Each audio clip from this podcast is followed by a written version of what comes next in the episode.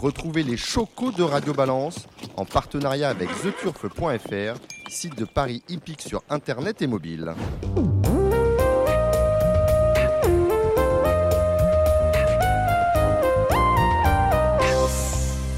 Bonsoir à tous, émission très particulière ce soir euh, sur l'hippodrome de Vincennes, dans le salon Horse Expo organisé par Arcana, avec, euh, comme vous le savez, une émission consacrée en- entièrement, pratiquement exclusivement au trot, avec euh, des pronostics, ceux d'Alexandre de Koopman, euh, Gilles Curins et euh, beaucoup d'invités. Je vais vous présenter ceux qui sont pour le démarrage de cette émission avec nous. On commence avec euh, le meilleur d'entre nous, en tout cas le premier du trot, Jean-Pierre Barjon, président du trot. Bonsoir Jean-Pierre. Je suis obligé de commencer par vous. hein. Je sais bien que ça vous gêne un peu, mais c'est ainsi. Président du trot, Jean-Pierre Barjon, il nous fait l'amitié et l'honneur d'être avec nous. On salue également Alexandre de Koopman avec vous. Dans quelques minutes, on va faire des pronostics euh, très euh, systématiques des courses au trot euh, de ce dimanche, et notamment sur l'hippodrome de Vincennes, avec en point d'orgue, bien évidemment, le prix d'Amérique Récise The Turf. Salut Alexandre. Bonjour Dominique, bonjour tout le monde et heureux d'être avec vous ce soir sur place. Nous avons Gilles Curins.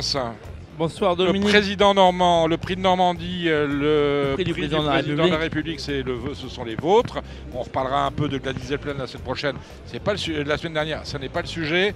Cédric Philippe de c'est Salut pas le Cédric. sujet Pardon. Pourquoi vous évacuez un sujet aussi chaud Parce que Voilà, tout, parce qu'on pas- va pas en parler devant le président. Voilà, on va pas. Ça c'est Ah ça, ouais, c'est un la peu tard, interne. voulez dire ça. Voilà, on. Bonsoir, Jocelyn Robert. Jocelyn Robert, voilà, euh, qui nous dira petit, un, un- un petit mot. Jocelyn Robert qui mériterait un spécial Radio Balance parce que Monsieur Chiffre, euh, auprès du président euh, Barjon, c'est lui. Voilà. Bonsoir à tout le monde. Parce que Jocelyn Robert, il faut le dire, lorsqu'est arrivée la crise du Covid il y a deux ans, il faut signaler que euh, c'est la première fois depuis euh, la crise de Covid qu'on est ici à Vincennes réunis tous ensemble, sans masque, euh, sans conditions sanitaires. Et lor- lorsque la, crise Covid a démarré, Jocelyn Robert, c'était le premier à avoir vu que le traitement de la crise Covid auprès des socioprofessionnels, ce serait un traitement social. Tout de suite, ça a été tout de suite, Jocelyn, ton discours. hein, ah, il entend, il, rien. Je ne parle pas assez fort. Ah, je disais, Jocelyn, si tu m'entends, que euh, lorsque la crise euh, du Covid-19 est arrivée, tu as été le premier à dire le traitement, la manière de traiter cette crise, ce serait euh, de manière, ça devrait se faire de manière sociale, c'est-à-dire qu'il fallait tout de suite aller au secours des socioprofessionnels. C'était, c'est ce que je voulais dire. Bah, écoutez, à, l'évidence, on sait tous aujourd'hui que pour nourrir de l'activité, des flux financiers, il faut de la matière première. La matière première, on la trouve à travers les partants. Mais euh, en même temps, il faut euh, bien avoir euh, à l'esprit, et je pense que c'est une vraie vision industrielle, que par définition dans la vie, quels que soient les secteurs d'activité, il n'y a jamais de partage social possible sans création de richesse. Et je pense que ça, c'est la pierre angulaire de la réussite dans un secteur d'activité.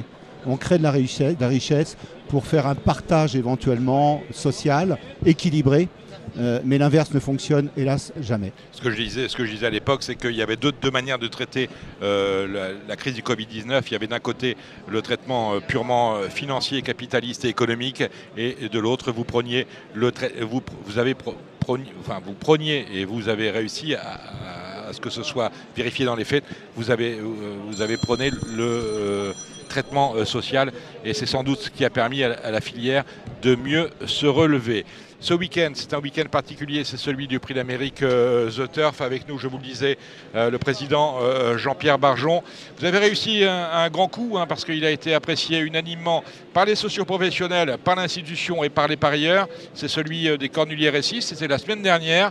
Vous avez créé au- autour du trot monté une vraie émulation avec un, une superbe épreuve qui a servi de, de quintet. On dit Z5 ici puisque The Turf est notre partenaire.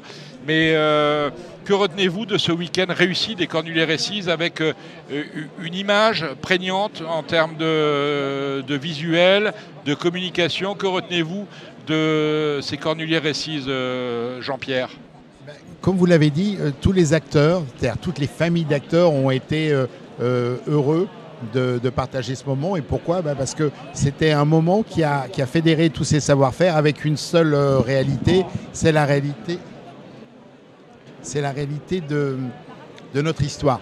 Et, pouvoir euh, mettre en avant une épreuve depuis, qui existe depuis 1931 et pouvoir porter le trophée sur la piste avec le, jockey qui a, le plus de victoires, et qui est encore vivant et qui est avec nous. C'était une preuve extraordinaire de notre histoire, de notre envie de créer le futur.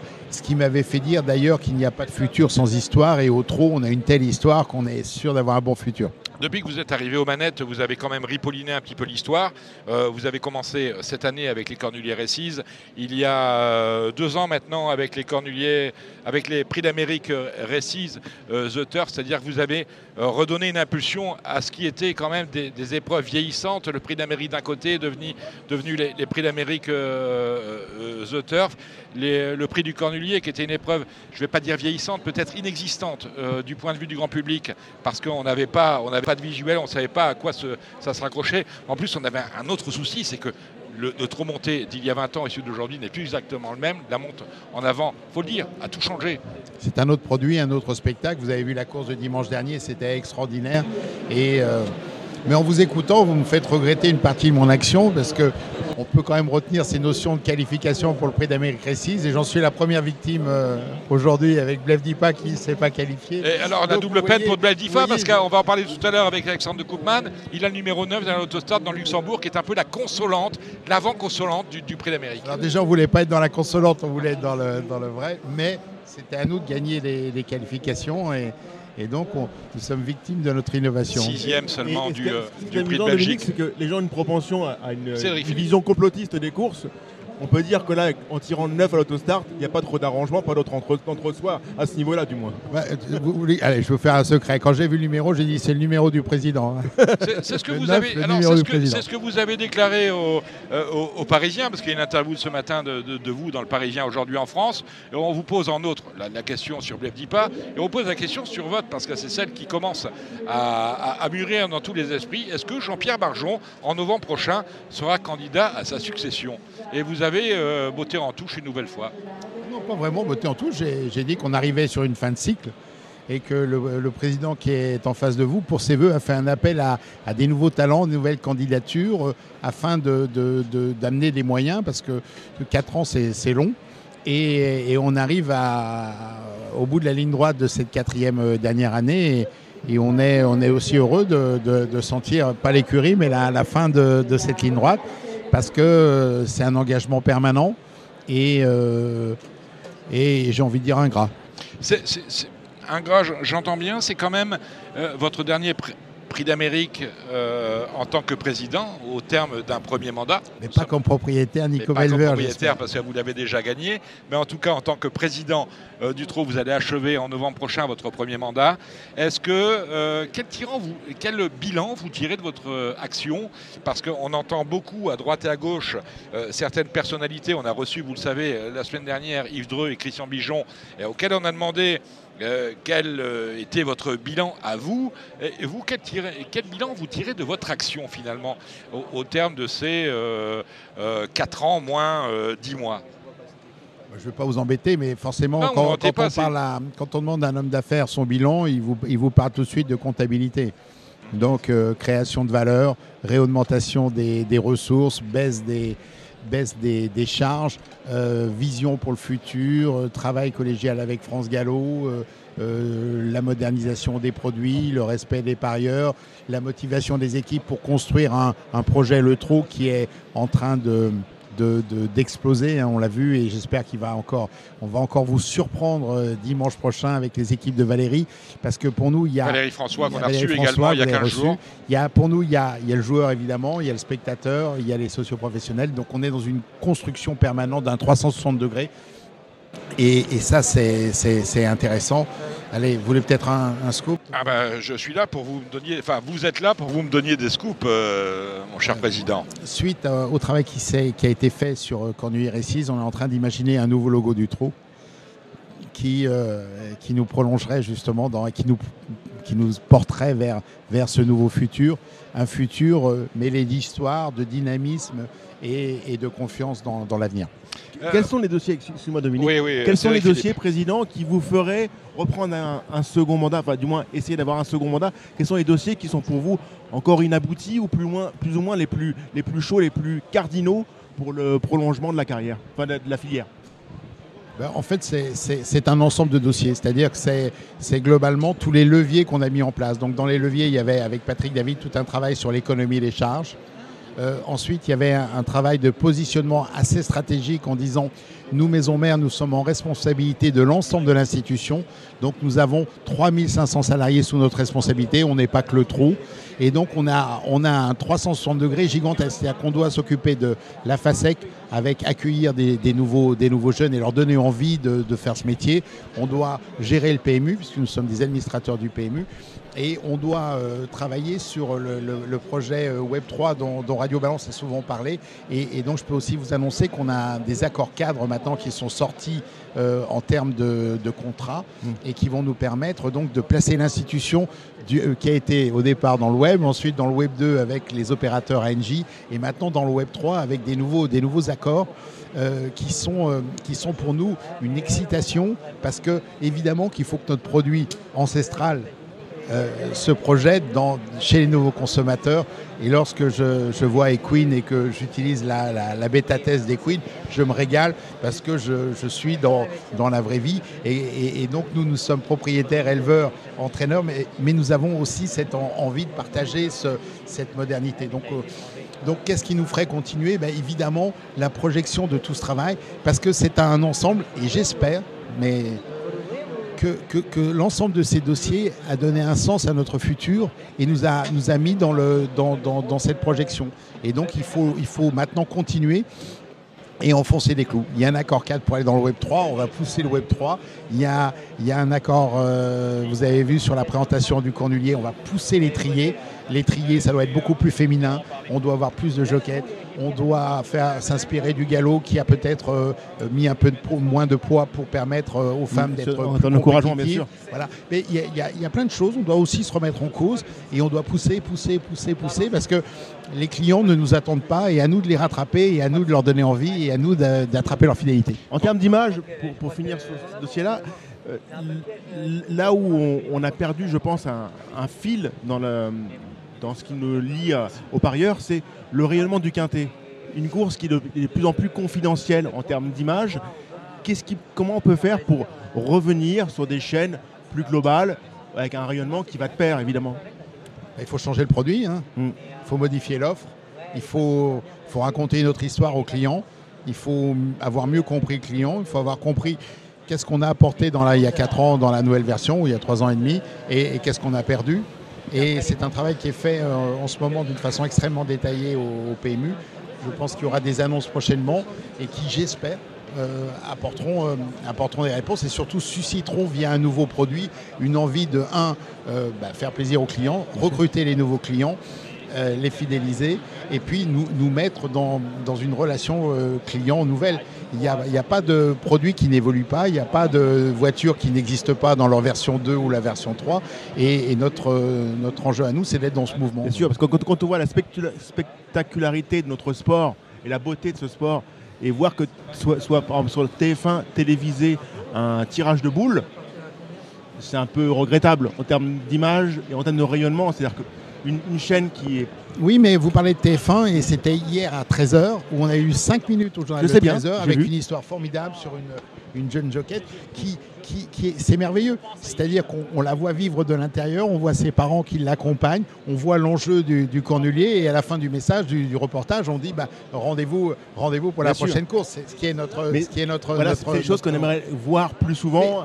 Évidemment, mais on est, on est clairement dans, dans, dans, dans, cette chaîne, on est dans cette motivation et, euh, et on obtient des, des, beaux, des beaux résultats. Maintenant, euh, euh, c'est une chance pour nous d'avoir un produit euh, grand public. C'est une chance extraordinaire. On est dans la grande consommation. On peut intéresser globalement un Français sur deux ou un Français sur trois. À nous d'être à la hauteur de ces, de ces engagements, de ces challenges. Sachez qu'au trot, il y a, y a des équipes qui, euh, aussi bien dans le, dans le Web 3 que, que, dans la communication, que dans la remise en cause, euh, on, est hyper, hyper motivé. Et, merci d'avoir souligné les quelques résultats, notamment le l'étrier. Donc l'étrier, on va le pousser. Euh, on va le développer. Euh, et, de voir que les, anciens du trot, les fondateurs du trot ont adoré cette approche, ben, on partage la même chose, c'est notre histoire. Donc pas de futur sans histoire. Et notre histoire, elle est trop belle. Donc on n'a pas besoin de, raconter des histoires, il faut juste dire la vérité de qui nous sommes et, pourquoi. Est-ce que, Président, vous, vous avez rénové votre produit? Le, produit, vous le vendez, vous le vendez via euh, les opérateurs, les opérateurs euh, de Paris, qui sont quand même ceux euh, qui vous assurent votre ressource principale. Est-ce qu'on peut encore vivre longtemps avec cette dichotomie, cette dichotomie, entre euh, euh, d'un côté euh, les opérateurs physiques, autrement dit le PMU qui a toujours sur le réseau physique le monopole, et les opérateurs digitaux, The Turf qui est partenaire du Prix d'Amérique, mais également PMU.fr, BetClick, Unibet, dans le sens où les paris qui sont pris sur euh, le digital vous rapporte moins, vous, en tant qu'organisateur euh, de compétition, que l'opérateur physique monopolistique et le PMU est-ce qu'on peut arriver à un moment donné à ce que l'argent qui, pour être clair, qui est joué sur PMU.fr vous rapporte autant que celui qui est joué sur PMU pour parler de celui-là? Alors après, je, la, question de, la comptabilité analytique, je ne sais pas répondre. simplement ma question. On, sait, que, on, sait, que, Française DJ est en, train de, est en passe de racheter euh, The Turf. Donc c'est l'arrivée d'un gros acteur sur le marché euh, du Paris hippique. Ça, ça, ça, ça, ce sont les faits. Euh, maintenant, on a peur que cela siphonne le réseau physique pour aller sur le digital. Le digital, malheureusement, quelque part, c'est l'avenir. On le voit avec toutes les grosses sociétés aujourd'hui. les grosses sociétés euh, enfin, celles qui font euh, beaucoup de business, ce sont celles qui sont sur le digital. Est-ce que vous n'avez pas si, tu, si tu m'autorises euh, une réflexion sur le sujet. on, est, on est face. Une réflexion avant que le président réponde. Oui, tout à fait. Mais on est face, entre guillemets, à une économie qui est en plein mouvement, quels que soient les secteurs, et l'industrie du jeu n'y échappe pas. Et je pense qu'il y a deux manières de percevoir, entre guillemets, cette, euh, dirais, cette problématique de manière positive ou de manière, positive ou négative. Et moi, ce que j'observe aujourd'hui, c'est que, je le répète souvent, on est dans une, euh, une macroéconomie du jeu qui est florissante. Je rappelle juste deux ou trois chiffres simples. Euh, en France, le PBJ en France, c'est 10 milliards d'euros. On est sur une croissance qui est entre 2 et 5% On a aujourd'hui un marketing on a un produit innovant des courses, ce que vous appelez le marketing. Un produit innovant des courses qui, pour moi, est la pierre angulaire de la pénétration d'un produit innovant, d'un pari innovant des courses. Et si vous voulez pénétrer une industrie du jeu, je pense que la première pierre angulaire est posée. C'est-à-dire qu'on a un marketing des courses qui commence, entre guillemets, à, euh, avoir de l'écho. Euh, regardez un petit peu ce qui se passe. Tout ce marketing, il faut rabâcher, il faut travailler, mais on pénètre. Et derrière, vous avez effectivement une FDJ qui va aller vers les 30 milliards d'activités, avec euh, des produits qui sont des produits de consommation one-shot. Et je pense que toute la problématique des 5 ans qui viennent, des 10 ans qui viennent, sera de switcher, entre guillemets, ce produit innovant des courses avec des paris innovants. Et des paris innovants qui ne s'opposent pas à l'activité résiliente, de l'activité en dur, de l'activité historique des paris, on va dire, intellectuels et experts, mais les parts de marché, dans les dix ans qui viennent, on ira les chercher, entre guillemets, par cette synchronisation. Et je suis intimement convaincu que euh, avoir des gros opérateurs non exclusifs sur le online peut être une opportunité dès lors, entre guillemets, dès lors qu'on a cette capacité à aller à la conquête et à la pénétration de cette industrie.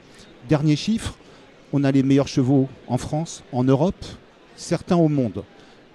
Sachez qu'aujourd'hui, sur cette croissance à deux chiffres, le PBJ en Europe va passer les 100 milliards d'euros. Aujourd'hui, le PBJ, c'est-à-dire la marge, la marge brute en France du PMU, c'est 2 milliards. On a perdu 400 millions en 7-8 ans. Malgré ça, on arrive à stabiliser les coûts d'exploitation et à remettre 50 millions d'allocations en plus pour les socioprofessionnels. Donc n'ayons pas peur de, de rentrer autour de la table, auprès d'opérateurs non exclusifs à une condition, c'est d'avoir des projets industriels, des chefs d'entreprise pour vérifier la régulation financière de ces flux. Le débat, c'est la rétrocession et la régulation. C'est un travail au quotidien d'experts. Et je suis au regret de dire que sur ces sujets de haute technicité, on n'est plus dans la posture associative. On est dans une activité, entre guillemets, de, bah, je dirais, de projets industriels. Euh, alors, vous faites bien de. Merci de votre intervention, euh, Jocelyn. Euh, mais ça ne répond pas exactement à ma question. La question est on a quand même un différentiel euh, de, Je- de- justement, euh, Jean- justement, Dominique, la parole. Et- et le référentiel, c'est pour, pour bien se comprendre. Si on va au- au- au- à l'étage du dessus, le jeu est en train d'exploser en France, donc il y a une vraie croissance. Ensuite, nous avons le pari hippique et nous avons demain la capacité à faire des jeux hippiques au-dessus du pari hippique. Le pari hippique, le, gagnant, le placé et autres, ce sont des produits qui existent depuis long- longtemps. Nous-mêmes, nous sommes institutions et nous faisons vivre les, les courses hippiques. Et les questions qu'on peut se poser, c'est n'y a-t-il pas des couches supplémentaires de jeux hippiques qui ne sont pas proposés à nos consommateurs et qui répondraient aux attentes des jeunes, d'autres consommateurs Alors, Et donc le- les NFT notamment et, et autres sont des réponses vraiment hyper intéressantes sur comment apporter des ressources à la filière hippique sans euh, euh, en, en proposant autre chose de complémentaire avec le, le, le- le- le pari hippique. Donc pari hippique, jeu hippique et comportement différents. Et ça, ça en revient un peu à ce qu'on disait précédemment, c'est que malgré tout, c'est un produit certes de conquête par rapport aux, aux jeunes, mais il nous manque peut-être aussi un, mass média, des, des relais. C'est-à-dire que euh, je veux bien acheter des parts chez Equine ou, ou autres de, de parts de chevaux, mais il faut déjà savoir ce que c'est, à quoi ça correspond, à quoi ça ressemble. Donc il y a aussi malgré tout une, un rayonnement qui est Oui, un mais- petit peu... qui est un- on manque un peu de rayonnement dans, Oui, mais j'ai- la chance. vous je vais avez compris ce que je vais, dire. vous, cat- je vais vous, vous- vous taquiner, mais en vous écoutant, mais c'est vraiment pour être, pour être détendus tous ensemble. Moi, je pen- pensais au, au- au mass média euh, des jeunes lorsque j'étais euh, enfant de cœur. Ouais. Et c'était Fripounet, vous voyez Oui. Et il y avait un, un magazine qui parlait à tous les enfants de cœur. Il était en plus offert euh, à tous les enfants de cœur Mais gratuitement. là, là, aujourd'hui, on est sur du TikTok. Voilà, mais on, est, on est sur des oui, mais petits produits. vous très aviez. Facebook, après on vous explique que Twitter c'est fini Mm. et qu'il faut être sur TikTok et autres. Donc Évidemment. le mass média n'existe pas. Et justement, le, le nouveau consommateur ou le jeune, il faut l'attraper la- voilà, en la suite, permanence. mais en permanence. Sur les trucs très, très shorty, Est-ce que c'est très, courts. Alors il y a trois ans c'était Twitch, il y a deux ans c'était Twitch, on parle plus Twitch. Enfin, donc on est vraiment dans un, dans un mouvement. Et ce qu'il faut, c'est que nos équipes soient dans cette recherche permanente Tout à fait. de ce mouvement et de rechercher. Avant, on ne recherchait pas, donc on n'allait pas trouver. Maintenant, on essaye de chercher, on ne trouve pas. Mais en tout cas, on ne pourra pas dire qu'on n'essaye pas de chercher et d'être dans ce mouvement. Et dans ce mouvement, ben, il y aura les jeux hippiques qui vont venir se mettre au-dessus des hum, paris hippiques. Et alors, vous êtes les spécialistes des paris hippiques. Évidemment, les jeux hippiques, ça sera peut-être complètement autre chose. Et, et c'est ça, le- ça le point. Donc moi j'accueille énormément, avec énormément d'intérêt les NFT.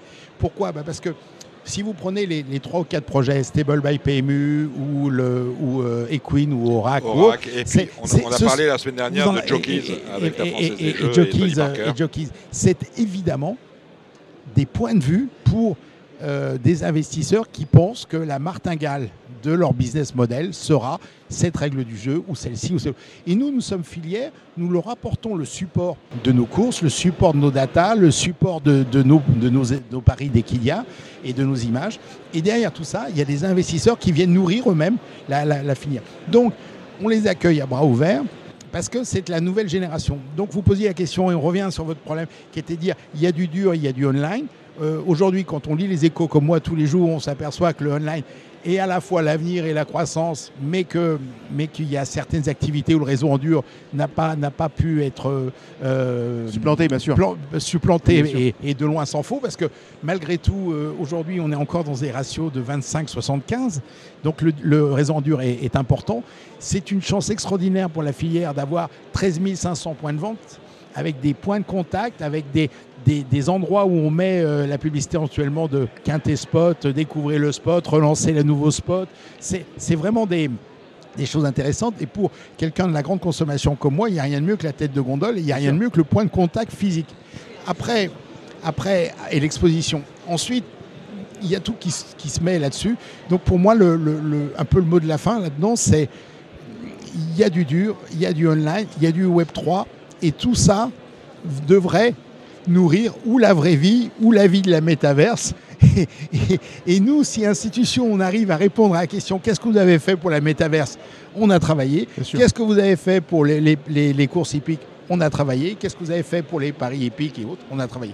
Et là-dedans, après, on peut remettre toutes les couches sur les commissaires, sur euh, euh, comment sont jugés les, C'est pas, pas. Jean de Dominique, ni, ni- ah, Co- vous, vous nous Co- connaissez. co- Jamais notre genre. On n'est pas ce jamais genre-là, On Jean-Pierre. n'a on n'a même pas vu le prix Lille-de-France. Non, non. Le Non, mais prix du vous voyez- Cavalos. non, mais vous voyez, donc, quand vous posiez la question des dossiers, c'était une question extrêmement ouverte. Vous m'avez Ouais. vous m'avez lancé parce que entre la régularité des courses jusqu'à la métaverse et demain les courses qui vont se passer euh, dans, des, dans des univers qu'on n'imagine pas, avec des martiens qui vont, qui vont être sur des, derrière des sulky ou, des, ou derrière des dromadaires, enfin, vous voyez le- vous voyez l'histoire. En tout euh, cas, ce qu'on note, euh, ce qu'on note, président, c'est pas pour vous, euh, vous disiez des, des, des courants, des courants du laurier. On comprend que vous êtes euh, très au fait de ce qui se passe au, au niveau du jeu.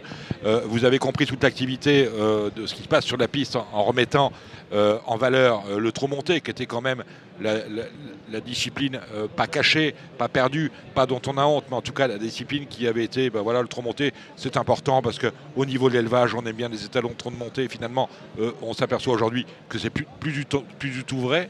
hein, parce que euh, des chevaux, vous, avez ce cas avec Billy Billy, lorsque vous avez un étalon qui est essentiellement un, étalon de trop monté, vous avez quand même du mal à vendre des saillies. Vous avez quand même. Non, mais c'est vrai. Vous avez remis en valeur cette discipline euh, du trop monté. Il y avait ce fils de Rédicage que j'adorais, qui n'allait qu'au trop monté, qui était entraîné par Franck Leblanc, qui d'ailleurs est allon chez Franck Leblanc. Ah, ah, ah, ah, ah, ah, Alexandre de Koopman. Voilà. Bon, voilà. Non, ah non, Kevin Villeneuve, il a fait de la- de l'athlète du monté.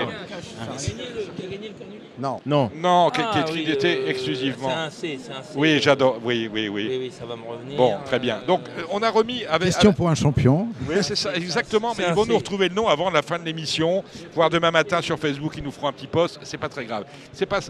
orange. ce- Oui, exactement. Oui, merci. On a déjà la couleur de la Kazakh. On a toujours pas le nom Il du cheval. On a la fétichiste, il aime couleur- que l'orange. on a la couleur euh, de la Kazakh. C'est pas ça que je veux dire. C'est qu'en profondeur, quand même, vous, euh, l'air de rien, vous euh, réformez le trot. Bon, il y a trois mois de cela, vous avez emmené euh, certains professionnels, certains courts. Comment vous dites? Non, il triche. Ils trichent. Ah non, mais Google, nature, Google. nature. Alors Google, ce on a de la chance, ne sait pas tout. Il était talon chez Franck Leblanc. Vous prenez, voilà, Non, ça sera sur TikTok. voilà. Ah j'ai voilà. été- j'ai- été, deuxième de ce cheval-là, alors je vais regarder mon cheval. Ah, il s'é- il s'énerve, hein, Gilles Curins. Euh, euh, mon deuxième, Président, donc, quand même par petites touches, il y a quelques, il y a, trois mois, vous avez emmené des professionnels, des éleveurs, des courtiers aux États-Unis hein, pour leur faire découvrir les courses au. Vous êtes d'ailleurs resté assez longtemps. hein, et euh, finalement, ce qui se passe aux États-Unis, c'est exactement l'inverse de ce qui se passe chez nous. C'est-à-dire qu'aux États-Unis, on est sur du circuit court. C'est-à-dire qu'on élève, on fait courir, on vend, on fait reproduire. Point barre. Ça dure 4 ans. Chez nous, le cycle, du, le cycle du trotteur français est beaucoup trop long. Certains vous disent, Non, trop long. certains Non, vous pourquoi disent, vous dites trop long? Non, pas trop long. il est, il est long. Il est long, mais pourquoi vous dire trop long? Non. Bon, bah, alors il est long. Bon, certains Mais vous, vous disent savez que... que, ce qui est long, oui, bah, pas toujours. Hein. Il y en a qui s'ennuient pendant. Euh, Certains vous diront que euh, le prix d'Amérique, c'est désormais une course de vieux chevaux. Finalement, c'est vrai que euh, on a, euh, c'est vrai ou pas vrai? Attendez le, attendez le gagnant de, attendez le gagnant de dimanche. hein. euh, peut-être Canadien dame. ou pas. Bon.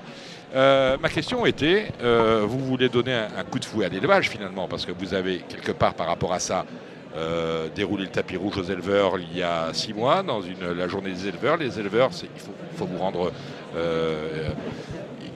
rendre grâce par rapport à ça. Les éleveurs n'avaient jamais été mis à l'honneur à Vincennes. Il n'y avait jamais eu une journée des éleveurs. Il y en a eu une. Ils étaient sensibles à cela. Ils sont venus.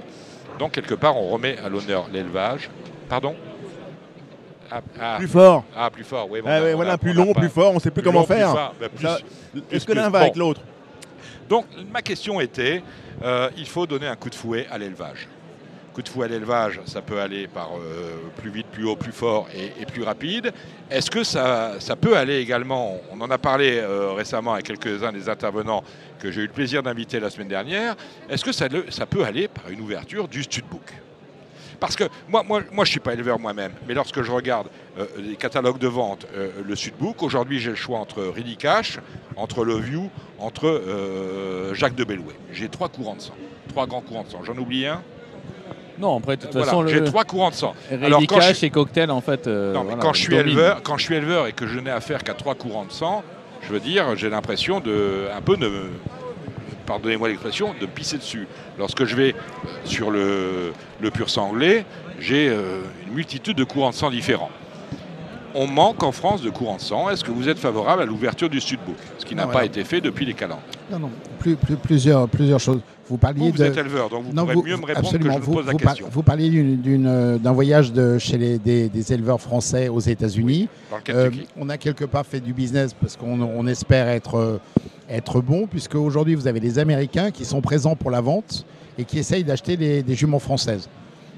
Et des juments françaises euh, par Ready Cash. J'ai eu- j'ai eu moi-même un appel, j'avais une jument que j'avais mis en vente euh, et qui n'a pas été présentée, et on me dit mais pourquoi elle est retirée? Nous on veut l'acheter aux États-Unis.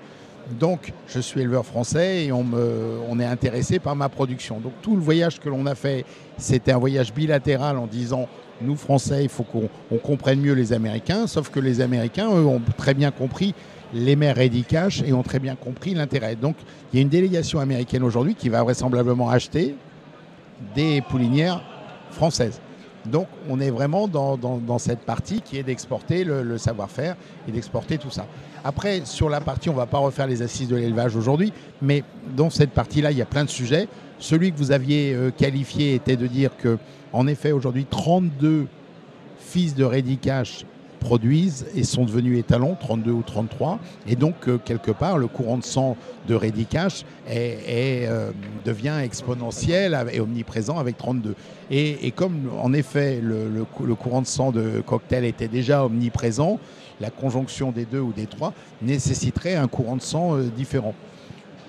Il semblerait qu'il y ait peut-être un consensus aujourd'hui sur un, courant de sang qui pourrait être imaginé euh, par une commission technique et, qui serait convaincu d'un nouveau courant de sang et que ce courant de sang pourrait peut-être être proposé et s'il était proposé, il le serait d'une façon complètement euh, démocratique et anti-économique, c'est-à-dire enfin et anti-profit, c'est-à-dire que chaque éleveur pourrait revenir et pourrait être tiré au sort et avoir l'acquisition d'une saillie à un prix Un peu comme ça se faisait du, au, Voilà. pour avoir Kaolik dans le temps. donc, lorsque, lorsque vous me dites vous avez relancé l'étrier et que globalement tout le monde dit mais c'est bien l'étrier et, et- et c'est notre histoire, l'histoire de l'élevage c'était d'avoir accès sans, sans critères d'argent en étant tiré au sort avec des bonnes juments sur, euh, sur des, des bons étalons.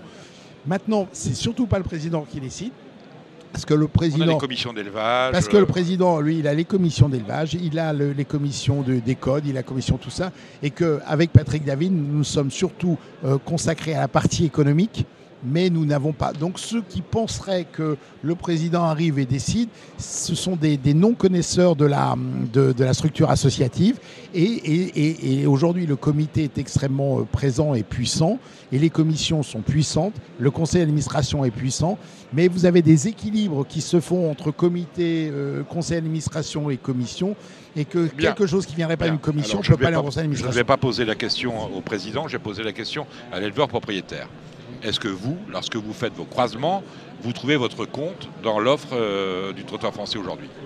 Bah, Moi, je suis, je suis convaincu qu'il faudrait une ouverture au moins d'un- trotteur étranger. Alors, moi, je, vous avoue, je ne suis, pas- non plus concerné. Pourquoi? Bah, Puisque euh, j'élève des, des trotteurs euh, au studbook italien ou au studbook suédois. Et comme mon objectif, c'est de gagner Oui, le prix mais d'Amérique... votre, votre objectif, c'est quand même de les avoir dans le sud français, euh, ceux que vous allez inscrire Ah non, en. Suède, en Belgique Non. ou en Italie. Non, non, moi aujourd'hui, là, vous, vous posez la question non plus au président, Je mais parle- au je parle- je parle au propriétaire et à l'éleveur. Donc je suis l'éleveur. Moi aujourd'hui, l'éleveur, mon objectif principal, c'est de gagner, de regagner le prix d'Amérique. Pour regagner le prix d'Amérique, il y a une règle du jeu. C'est une course internationale et les chevaux, sous réserve qu'ils aient gagné leur qualification et qu'ils aient les qualités, pourront gagner le prix d'Amérique. Et donc dans cette règle du jeu-là, moi, je ne suis pas bloqué par la, la définition du trotteur français. Je ne suis pas bloqué par la politique un peu restrictive qui a des intérêts, qui a des avantages. Comment protéger le, trotteur français Comment le, mettre dans, un, dans sa vraie race Comment le, positionner dans son histoire Et donc, moi, je suis très respectueux des règles du, trotteur français. Mais comme je suis un entrepreneur libéral, je, lis les règles du trotteur français, je lis les règles de la SECF, je vois comment il faut, faut- faut- qu'est-ce qu'il faut faire pour gagner le prix d'Amérique, et en tout cas être engagé au prix d'Amérique. Et pour ce faire, j'ai essayé d'y être avec un trotteur euh, italien. Dipart, Blaise qui est au qui départ du Luxembourg dimanche avec le peut-être 9 l'année à prochaine. l'Autostar. Voilà, mais, mais tout est possible et c'est la, la- la force de, de- de cette terre d'accueil qui est la France. Euh, euh, oui, euh, Ju- Jocelyn Robert. Juste pour, euh, je dirais, corroborer un petit peu les propos là, du président Barjon, parce que je suis moi-même éleveur, j'ai 3-4 poulinières, donc petit éleveur, mais représentatif. éleveur, mais bon, vous gagnez quand même. euh, représentatif entre euh, guillemets un Elvis petit a peu fait de, son la boulot, de la Oui. pyramide dont je parlais. Oui. Et euh, comme, comme vous le savez, Dominique, j'aime bien, j'aime bien, j'aime bien les chiffres, mais j'aime bien leur donner une lecture, une lecture euh, intellectuellement honnête et avoir une perspective, hein, une perspective euh, transparente, objective pour les jeunes qui vont faire ce métier dans les années 2025-2030. Et ce que je trouve intéressant, de la même manière que Jean-Pierre a retoiletté, entre guillemets, et remis euh, en lumière le prix d'Amérique, le, le prix d'Amérique certes, mais le voulu, cornulier, on vous en a voulu quand même. le hein. cornulier, On vous en veut encore. hein. euh, Comment ça Q6, Dominique. Q6 pour la- le prix de Belgique? Il serait intéressant, juste pour terminer, Dominique, Tant il mieux que serait vous n'ayez pas intéressant, entendu, Jean-Pierre. il serait intéressant d'expliquer aux jeunes que le top 5 des étalons aujourd'hui en France, le top 5 des étalons et leurs descendants directs saillissent globalement 40% du cheptel en France et de manière prospective et raisonnable 50 à 60% du cheptel dans les années 2025-2028. Donc la question qui prévaut aujourd'hui, c'est de se dire, est-ce que de la même manière que les anciens ont superbement travaillé en encadrant dans les années 80 que moi j'ai connu à l'époque, j'avais 10 ans, avec, j'allais dire, euh, le saut du cheval français en termes d'équilibre également social pour tous les éleveurs, un plan cadre sous la responsabilité des commissions dont tu parlais, il ne s'agit pas de dire tel sang, tel sang, tel sang. Il s'agit de dire est-ce que raisonnablement il n'est pas urgent de s'interroger sur ce degré exponentiel de consanguinité rapprochée dans les 5-10 ans qui viennent. Et là, je m'adresse aux jeunes. Parce que si demain, l'ensemble des éleveurs, en partant de la base de la pyramide, ont accès, grâce à un encadrement social, à un tirage au sort avec un coût maîtrisé, on n'est pas dans l'économique, dit Jean-Pierre, on est simplement dans la redistribution pour redonner de l'énergie à l'ensemble des éleveurs. La question me semble d'actualité. Voilà mon opinion personnelle en tant qu'éleveur cette fois-ci. J'ai deux dernières questions parce que je sais que tout le monde veut vous avoir euh, auprès de lui, euh, Jean-Pierre Barjon. Alors, encore merci d'être là. Euh, la première concerne euh, complément d'enquête que l'on a vu au début du mois. Euh, ce qui ressort, euh, vous relirez d'ailleurs avec intérêt le, pour le coup le très beau reportage qui a été euh, publié euh, ce matin ou hier euh, par Ouest France où euh, voilà différents intervenants s'expriment sans bah, finalement sans volonté de nuire. C'est pas un dossier à charge. Relisez euh, Ouest, enfin lisez euh, Ouest France d'hier ou d'aujourd'hui. La question quand même qui demeure, c'est l'indépendance euh, de la lutte antidopage. Est-ce que vous êtes non mais je- oui ou non Non non je- non Non mais vous avez raison Dominique, lancez-moi non. parce que Non, là non, vous avez non. raison, il faut me lancer. Lancez-moi. Non, je ne vais pas vous lancer, je vais vous poser la question. La question simplement, oui ou non, êtes-vous favorable à ce que la lutte antidopage dans les courses hippiques soit confiée à des autorités indépendantes dont vous ne seriez pas actionnaire? Oui ou non? Vous avez posé cette question. Ben non, j'ai attendez, demandé- Oui ou non La, ré- la rép- la réponse c'est c'est inutile et on n'en a pas les moyens.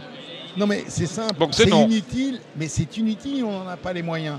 Vous avez posé cette question à Guillaume Opa qui vous a expliqué, parce que je suis un auditeur fidèle de votre Je Radio sais, Ballon. vous me faites- et vous il a été plaisir, extrêmement je- professionnel et extrêmement précis. Il vous a expliqué que aujourd'hui, une analyse qui rentre dans ce laboratoire n'est- n'est n'est pas traitée du- d'une autre façon que, que celle qui est compatible au règlement de, de- Donc de non. certification de la non. Non, mais ça, ça apporterait. À quoi Qu'est-ce que ça apporterait? Attendez, mais qu'est-ce que ça apporterait? Mais, mais, mais si vous pensez qu'on y a un intérêt, nous sommes dans une lutte moi- complète contre le, le dopage. On est dans une lutte complète. Et donc vouloir faire une assimilation en disant ils veulent garder leur, euh, leur, leur précaré, le précaré, il n'y en a pas. Il n'y en a pas. Et je rappelle quand même que tout échantillon A, pour être, euh, pour être réputé positif, doit passer euh, via un échantillon B chez un autre laboratoire qui est agréé. Donc, vouloir parler de, de- de- ce système en termes de suspicion voudrait vouloir dire que nous, société mère, nous aurions un intérêt à vouloir ne pas euh, développer ce que nous, nous sommes en train de hyper développer via, via ces infrastructures. Et alors l'argument qui serait qu'il soit indépendant, je, vais vous juste vous, faire référence à un, sujet que je connais bien, qui est la dépendance économique. C'est-à-dire qu'aujourd'hui, vous êtes une PME, vous travaillez avec les grandes surfaces, ou à la limite, je vais même plus loin, vous êtes un fournisseur de trophées, vous travaillez avec la SECF depuis 25 ans, et à un moment donné, la SECF souhaite ne plus travailler avec vous. Et à partir du moment où elle représente une partie de votre chiffre d'affaires, elle doit aménager la rupture et elle doit aménager la relation. Et donc ça s'appelle la dépendance économique. Et donc pensez qu'aujourd'hui, les deux sociétés mères qui représentent 13 millions d'euros dans le traitement, qui représentent donc le plus gros, le plus gros traitement antidopage de, de France, voire d'Europe, n'auraient pas un 12 poids auprès d'une- auprès société privée et ne pourraient pas lui faire pression, ben, j'ai envie de dire, ce serait peut-être plus facile de faire pression sur un, un univers privé que sur un univers qui est, qui, est le, laboratoire et qui est quelque part indépendant via le COFRAC. Donc, donc ce- ce- ce- cette idée qui est de dire qu'aujourd'hui un laboratoire pourrait, euh, euh, s'il était privé, faire un travail différent de celui qui est public, quand votre client, quand je recommence, à, votre client, quand aujourd'hui le laboratoire de Châtenay-Malabry n'est pas notre client, c'est toute la grosse différence. C'est une structure qui nous permet d'avoir des coûts vraisemblablement 30 à 40% moins chers que le marché. Pourquoi? Ben, Puisqu'on est dans une structure complètement nette. Maintenant, si vous mettez une structure capitalistique et que vous gérez cet univers-là, vous, augmentez le prix de coûter plus 30%. Donc si vous le montez de 30% avec le budget que nous avons, on baisserait les prélèvements de 30%. Donc c'est tout un, c'est c'est tout un ensemble qui fait que aujourd'hui, euh, la structure associative a un intérêt très très important à utiliser des GIE comme le PMU ou des, structures complètement euh, intégrées dans ces laboratoires, euh, dans ces laboratoires indépendants. Dans, la même veine, répondez-moi par oui ou par non, que ce soit moins long, parce qu'il y a les pronostics qui arrivent. Cédric Philippe faisait tout à l'heure, Cédric Philippe de, de, faisait référence tout à l'heure au prix du Calvados. Et euh, une question récurrente aussi qu'on vous pose régulièrement, c'est pas, je vais vous la poser aujourd'hui, c'est euh, la professionnalisation des commissaires et des juges aux allures. Est-ce que c'est une mesure à laquelle vous êtes éventuellement favorable, mesure dont on peut discuter, ou est-ce que vous considérez que le système tel qu'il existe aujourd'hui euh, fait finalement l'affaire? Pour répondre à votre question, le système tel qu'il existe aujourd'hui, tout, ce que nous avons sous notre responsabilité est en complet mouvement, en, perpétuelle remise en cause pour essayer de faire mieux. Donc ça, c'est la première réponse, c'est la base. C'est-à-dire, si aujourd'hui on s'endort et qu'on pense que tout, tout ce qu'on fait est bien, on, on fait une erreur. Donc aujourd'hui, on est dans la projection, on se dit comment on peut faire mieux. Dans comment on peut faire mieux, vous allez avoir des grosses annonces, commission d'appel. D'accord On s'y était engagé. qui existe, qui existe au galop hein, déjà. Hein. d'appel, qu'est-ce que ça veut dire? C'est-à-dire qu'un cheval qui est laissé pour allure pourrait être distancé port- posteriori Ah, voilà, appel comment Au trop, c'est compliqué. Une fois que C'est vous avez payé, attendez, une fois que vous avez payé, vous On avez peut payé, pas euh, requalifier, euh, on va peut pas requalifier au la personne qui est disqualifiée. Par rapport aux flambeurs, c'est embêtant. embêtant. Enfin, on, on est Déjà, financé par par des gens professionnels.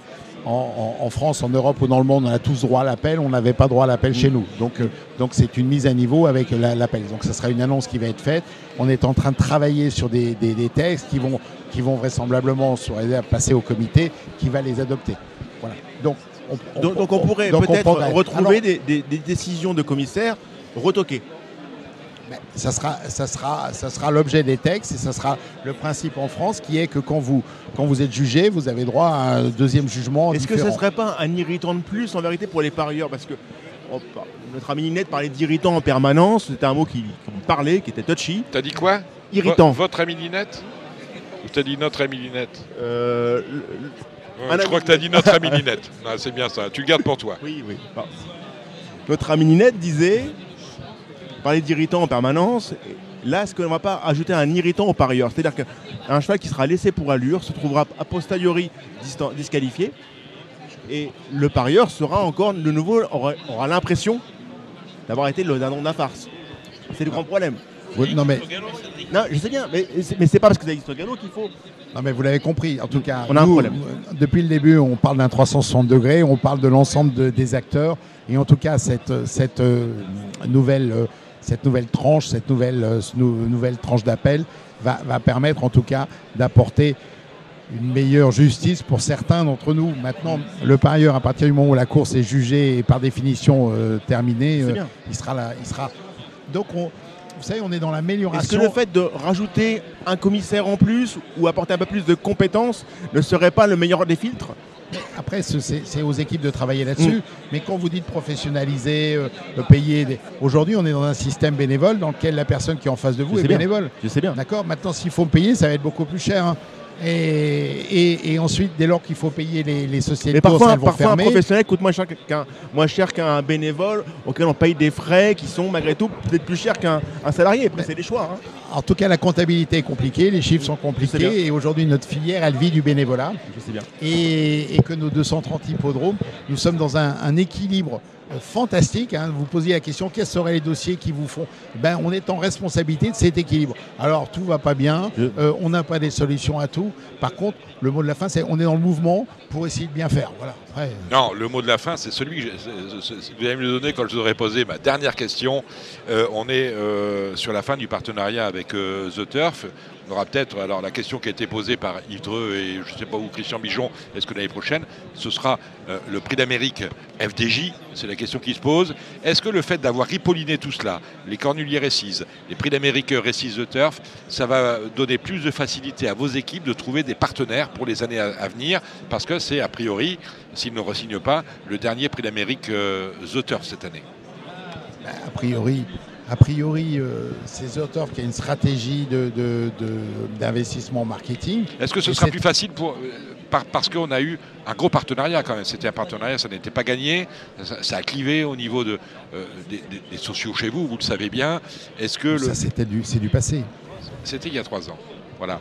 Mais maintenant on a vécu avec ça, maintenant c'est entré dans les. la, la- la chanson de, de l'été indien de Joe Dassin C'est ça. Ça, c'était. On a dit Jodassin, on a dit Macron, Ri- Ripolliné. Il a sorti du Macron. C'est c'est du Macron ça Ah oui. Non, non, euh, c'est Macron qui a fait du cornier. Il y a un c'est jour, il y a c'est un an, différent. une éternité. Voilà. Vous voyez Non, Donc, voilà, euh, non, mais c'est ça. On, Mais- on- on- est, on est avec Joe Dassin. Est-ce que le fait d'avoir finalement rajeuni, rajeuni on va- on- voilà, c'est un, un mot, faut pas dire, rajeuni ces, ces épreuves-là, le cornulier, cornulier récise, ça rajeunit un peu le trop monté, ça le remet dans le vent.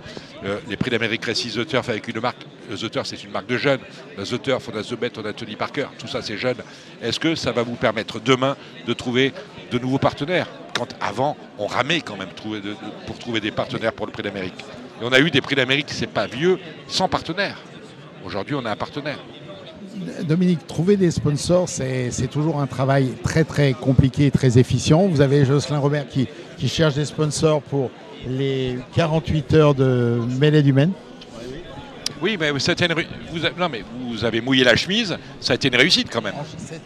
Ouais, c'était- on, on a, mais, mais encore une fois, on était un petit peu dans l'esprit de la mandature du président Barjon, c'est-à-dire euh, euh, on part d'une feuille blanche, on part d'une feuille blanche, je le redis une deuxième fois, et on essaye de créer de la valeur et de la marge. Dans, une, dans un contexte associatif où, euh, disons les choses clairement, et il faut l'accepter, hein, on est jugé tous les jours, euh, de manière positive, objective ou non. Et euh, sur ce sujet euh, des 48 heures au trop, j'insiste bien, au trop danger, vont migrer pour être les 48 heures au trop de Mêlée du Maine. Le samedi 3 juin, je vous l'annonce. Mais on est toujours entre guillemets dans le fait de vouloir créer un produit innovant, alors soit des courses, soit des courses-ventes. Et je peux juste vous dire qu'on avait élevé 74 000 euros de prime sponsor, que nous avons rétrocédé au centime près, alors je parle sous le contrôle de Patrick David de Centimier, à l'ensemble des Non, le socioprofessionnels. centimier, c'est vous. Non, non, c'est Patrick le C'est Patrick centimier. quand même. Il, il- il se passe le rôle. hein. Euh, Et nous avons Ah rétrocédé, ah bah, ah bah, nous avons bien, rétrocédé, vous- Dominique, l'intégralité des primes de nos partenaires aux professionnels. Donc, à travers ça, ce que je veux dire, et Jean-Pierre, pour moi, ça sera le mot de la fin, c'est-à-dire que toute cette création de richesse qu'on recherche, en se remettant en cause, H24 par moment, c'est dans un équilibre social. Sauf qu'à un moment, je le répète, pour partager le fruit, répartir socialement, il faut pénétrer, créer de la valeur, créer de la richesse. et ça ne se fait pas, entre guillemets, euh, un en claquant des doigts, sans Sauf- abnégation. Sauf si on a un chocolat avec, euh, Sauf si on a un avec chocolat. Dominique. Ouais, Donc, non, merci non, de vos instants. c'est- vous qui allez me donner votre C'était chocolat. un très bon votre moment favori pour le prix d'Amérique, euh, The Turf, euh, Jean-Pierre Barjon. Je vois d'édite entre Idaho Tillard et, et le cheval de Pierre Béloche. Orsi Dream, Ida Otilla. Je, je pense que c'est un prix d'Amérique. Tout est possible. Tout est possible. Je trouve qu'il y a un cheval qu'on ne parle pas, dont on ne parle pas assez, c'est le cheval de Christian Bijon. Hip Hop Euh, au fort. Ouais, ouais, ouais. Je pense que s'il n'est pas trop loin en descendant, il est capable d'arbitrer tout le monde. Moi, c'est mon opinion. Ce sont des top chevaux. Euh, Non, un seul, ça- il y a- ça va être une un grande vrai- course. Il y a un vrai Bon. postulat quand même. Bon. non, mais ça va être une vraie, une vraie grande course. Au Une fort. vraie grande course. Tu, euh, je, vais, je vais te suivre, Jocelyn. Tu rembourses derrière ou quoi? Comment on fait? Bon, merci, merci messieurs. Merci Jean-Pierre Attends, Barjon. attends de Merci m'asseoir, s'il te plaît. Gilles. merci Jocelyn Robert qui se fait gentiment chambrer par euh, Gilles Curins. On va accueillir tout de suite Benoît Fabrega. C'est un peu, c'est un peu son dossier hein, cette euh, semaine internationale à Vincennes parce que lui il est, est directeur international au sein de la société du Trot. Euh, cette histoire, c'est un peu la sienne. Et, et puis en plus, ça tombe bien. C'est l'un des, des meilleurs auditeurs de Radio Balance. Euh, Il est dans la critique régulièrement. On, on revient vers toi, Ben- Benoît. Juste pour conclure, je suis assez quand même ravi de voir que dans le prix d'Amérique, sur l'ensemble des partants, il y a 10 smileys verts. Et tout ça, ça montre encore. Attendez, attendez, attendez, Non, Justin. Justin. Oui. Quand on ne met pas un stymie vert dans cette course-là, c'est qu'il soit il y a eu un gros problème dans la préparation, ou c'est inquiétant parce que malgré tout, Tu c'est peux pas courir course, pour être voilà. euh, pas dans les Euh, trois. Si tu cours, c'est un la moment, faut être sérieux. Écoutez, cette euh, cette course-là, c'est. Mais on a quand même des chevaux. On a Ouais, quand même des chevaux Alors, je suis au milieu. regret de ne pas partager On a des votre rouges avis. euh, Mmh. J'en Heureusement, revendique le droit. Vous avez tout à fait le droit d'espérer être euh, uniquement dans les 5 premiers, ce qui est rouge, aussi la course d'une vie, euh, je vous l'annonce, parce que être entre 4 et 5e d'un prix d'Amérique, c'est pas rien. Ah, Et avoir un positionnement objectif au regard de vos clients finaux Quand, qui sont les quand vous voyez par exemple un comme Oyonnax, je suis pas sûr qu'on aurait mis un, un vert et il a gagné. Donc c'est une course, c'est une course, c'est une course verte par définition, je pense. Ouverte et, et verte. Ouverte Merci et verte. Merci euh, Jocelyn. Benoît Fabrega est avec nous, directeur national au sein de la Société du Trot. Euh, Redis-moi ton titre. Attaché de direction maintenant. Tu as été promu ou rétrogradé Ah, il y a à peu près maintenant 5 ans. Attaché de 5 direction. ans, donc euh, adjoint avec Guillaume. Quoi, Donc, voilà, tu es directeur. Voilà, pour moi, de toute façon, on souhaite des directeurs à Radio Balance. hein. Hein, euh, directeur euh, Philippe, directeur Curins. Oui. On a directeur euh, Romain qui est avec nous. Romain, Kevin Romain. Kevin Salut Romain. Kevin. Aujourd'hui en France, le Bonjour tout le Parisien. On a Pierre Belloche qui nous rejoint. ouais, directeur, euh, directeur Béloche. On avait eu directeur de Koopman. Bon, tout est bien. C'est un peu ta semaine, je disais, Benoît. Oui, bah, c'est la semaine de, de- de tout le monde. c'est Bah, pas non, que ma mais- semaine. Bah, c'est un, peu toi ici. La semaine de tout le monde. Oui, c'est c'est un produit. Voilà, la semaine internationale, on l'a développé il y a à peu près euh, maintenant une euh, hein, presque une vingtaine d'années. Ouais, c'est ça. Une vingtaine d'années. C'est vrai, c'était- Philippe était pas né. Ouais. À peine. À l'époque, je, J'ai encore la décharge. Encore Voilà. la décharge. C'était la volonté à l'époque du, du président de Bélègue hein, de, de créer sur cette semaine-là un, un vrai rendez-vous international. Et euh, je dirais que depuis l'arrivée maintenant du, président Barjon, on a encore accentué ce phénomène international. C'est maintenant tout le meeting d'hiver qui est devenu international. On a eu une volonté voilà, de, de séparer en deux les, les périodes. On a mars jusqu'à octobre où c'est le national, les critériums. Et là, le meeting d'hiver, maintenant, on fait rencontrer les meilleurs trotteurs français aux meilleurs chevaux euh, internationaux. Et donc cette semaine internationale, on l'a amplifiée avec euh, deux nouvelles compétitions, qui sont les Sulky World Cup, qui vont Donc, avoir le prix Ourasi, le prix Bold le prix Eagle, Ourasi, et ça c'est dimanche. Voilà, les Sulky World Cup, avec un système de qualification comme le prix d'Amérique. En fait, c'est la Coupe Gambardella. C'est ça. Voilà, c'est la Coupe Gambardella. La volonté, c'est de dire on présente les meilleurs 4 ans, les meilleurs 5 ans internationaux sauf, au sauf, public. sauf que, puisque tu parles de la Gambardella, quand Oui. tu joues la Gambardella, c'est que tu peux pas jouer la grande. Sauf que euh, ceux euh, que tu fais jouer dans ta Gambardella à toi, ils peuvent aller jouer la grande. Oui, mais part. en Gambardella, c'est pareil. On a des jeunes qui, euh, qui jouent en finale avec les, les pros. D'accord. C'est exactement la même chose. Quand on a une Otillard, star, on aurait pu le retrouver Voilà, dans le Bold Kylian, Eagle, par Kylian exemple. Mbappé à Monaco, il aurait pu éventuellement faire la finale Gambardella, mais il était tellement bon, il a joué avec les pros. Donc là, c'est pareil, Italiano Vero et puis Ida ils sont tellement bons eh ben, qu'ils jouent avec les pros. Donc c'est l'idée. hein. Euh, Donc, euh, on, a, deux grandes compétitions maintenant. euh, ça fonctionne très bien. On a, la, même chose pour les jeunes la veille. On a amplifié le, samedi avec le prix Paul Viel et le prix Roquépine, qui sont quelque part des Sulky World Cup 3 ans. On n'a pas voulu leur donner ce nom-là parce que on n'a pas voulu leur donner le, le groupe 1 parce que le premier groupe 1 c'est Critérium des Moi, jeunes. J'ai voilà. pas trouvé ça très sexy, les, les, les SW, Le SWC, Ça va venir. Sulky, W. Des fois, pour voir qu'une course est sexy ou, ou quelqu'un d'autre, il faut attendre un petit peu. Voilà. Mais vous allez voir, ce sera. ce Mais c'est vrai que vous avez sexy peut-être vous avez peut-être trouvé la réponse à la question question que je vous pose, ça, à c'est- savoir la Gambardella. c'est le nom d'un c'est le nom d'un grand joueur de je ne sais qui, mais en tout cas c'est Gambardella et c'est quand même plus sexy Gambardella que SW euh, WC. Donc il faut peut-être faut- imaginer. faut que- euh, Il faut que les choses s'installent. Il faut que les choses s'installent. Et euh, elles vont s'installer. Et voilà, on a une. Expliquez-nous parce que Cédric Philippe, SW, ça, ça prép- ça prépare à quoi? La- À la Swedish Quelque chose? Rien à voir. Sulky World Cup. Sulky World Cup. Voilà. Et quelle est la Sulky. World Cup alors? C'est quoi? La, alors, la Sulky World Cup 4 ans, la Sulky World Cup 5 ans. L'idée, c'est d'avoir. ça non? Non, en fait, c'est d'appeler les meilleurs trotteurs de 4 ans internationaux à s'affronter pendant le meeting d'hiver de Vincennes. Qu'est-ce que- ils- ils ont qu'on gagne de plus?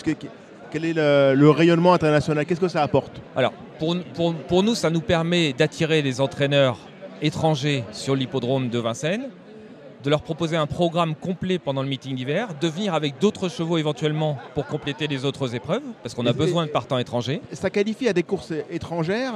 Ça, ça qualifie à des courses étrangères? Non. Non? Non, non, là, C'est un on peu a- dommage qu'il pas qu'on se donne un peu la main en disant voilà, ces courses-là, si vous êtes trois premiers, il y, a une- il y a une finale, il y a, une- il y a- il y a la course à gagner qui se déroulerait, qui serait variante, très variable selon les pays. Les pays, on tirait un peu au sort, on se passerait un peu la main, et que cette course, qui est une finale de chevaux internationaux, qui se hors UET, hein, euh, Mm. fameux UET, qui pourrait, euh, Mais, ce pourrait- sont- mais ces, ces deux courses-là sont des finales à part entière. C'est-à-dire qu'elles sont dotées chacune d'entre elles ça, d'accord. 300 000 euros. D'accord. C'est les finales de- déjà. Voilà. Hier, avec le micro, c'est mieux. Elles sont dotées de 300 000 euros chacune et elles ont chacune trois ou quatre épreuves de qualification.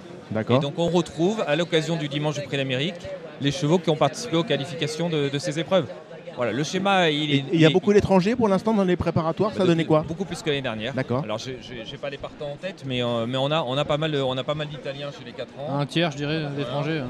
On a pas, ma- pas mal de, de Pierre. Méloche, je ne vais pas C'est plus Pierre Méloche. du fait que l'Italie va très mal qu'autre chose, non Pas du tout. Non Pas du tout. Non, non, non, pas du tout. L'Italie va euh, très mal les- parce que vous n'y allez jamais.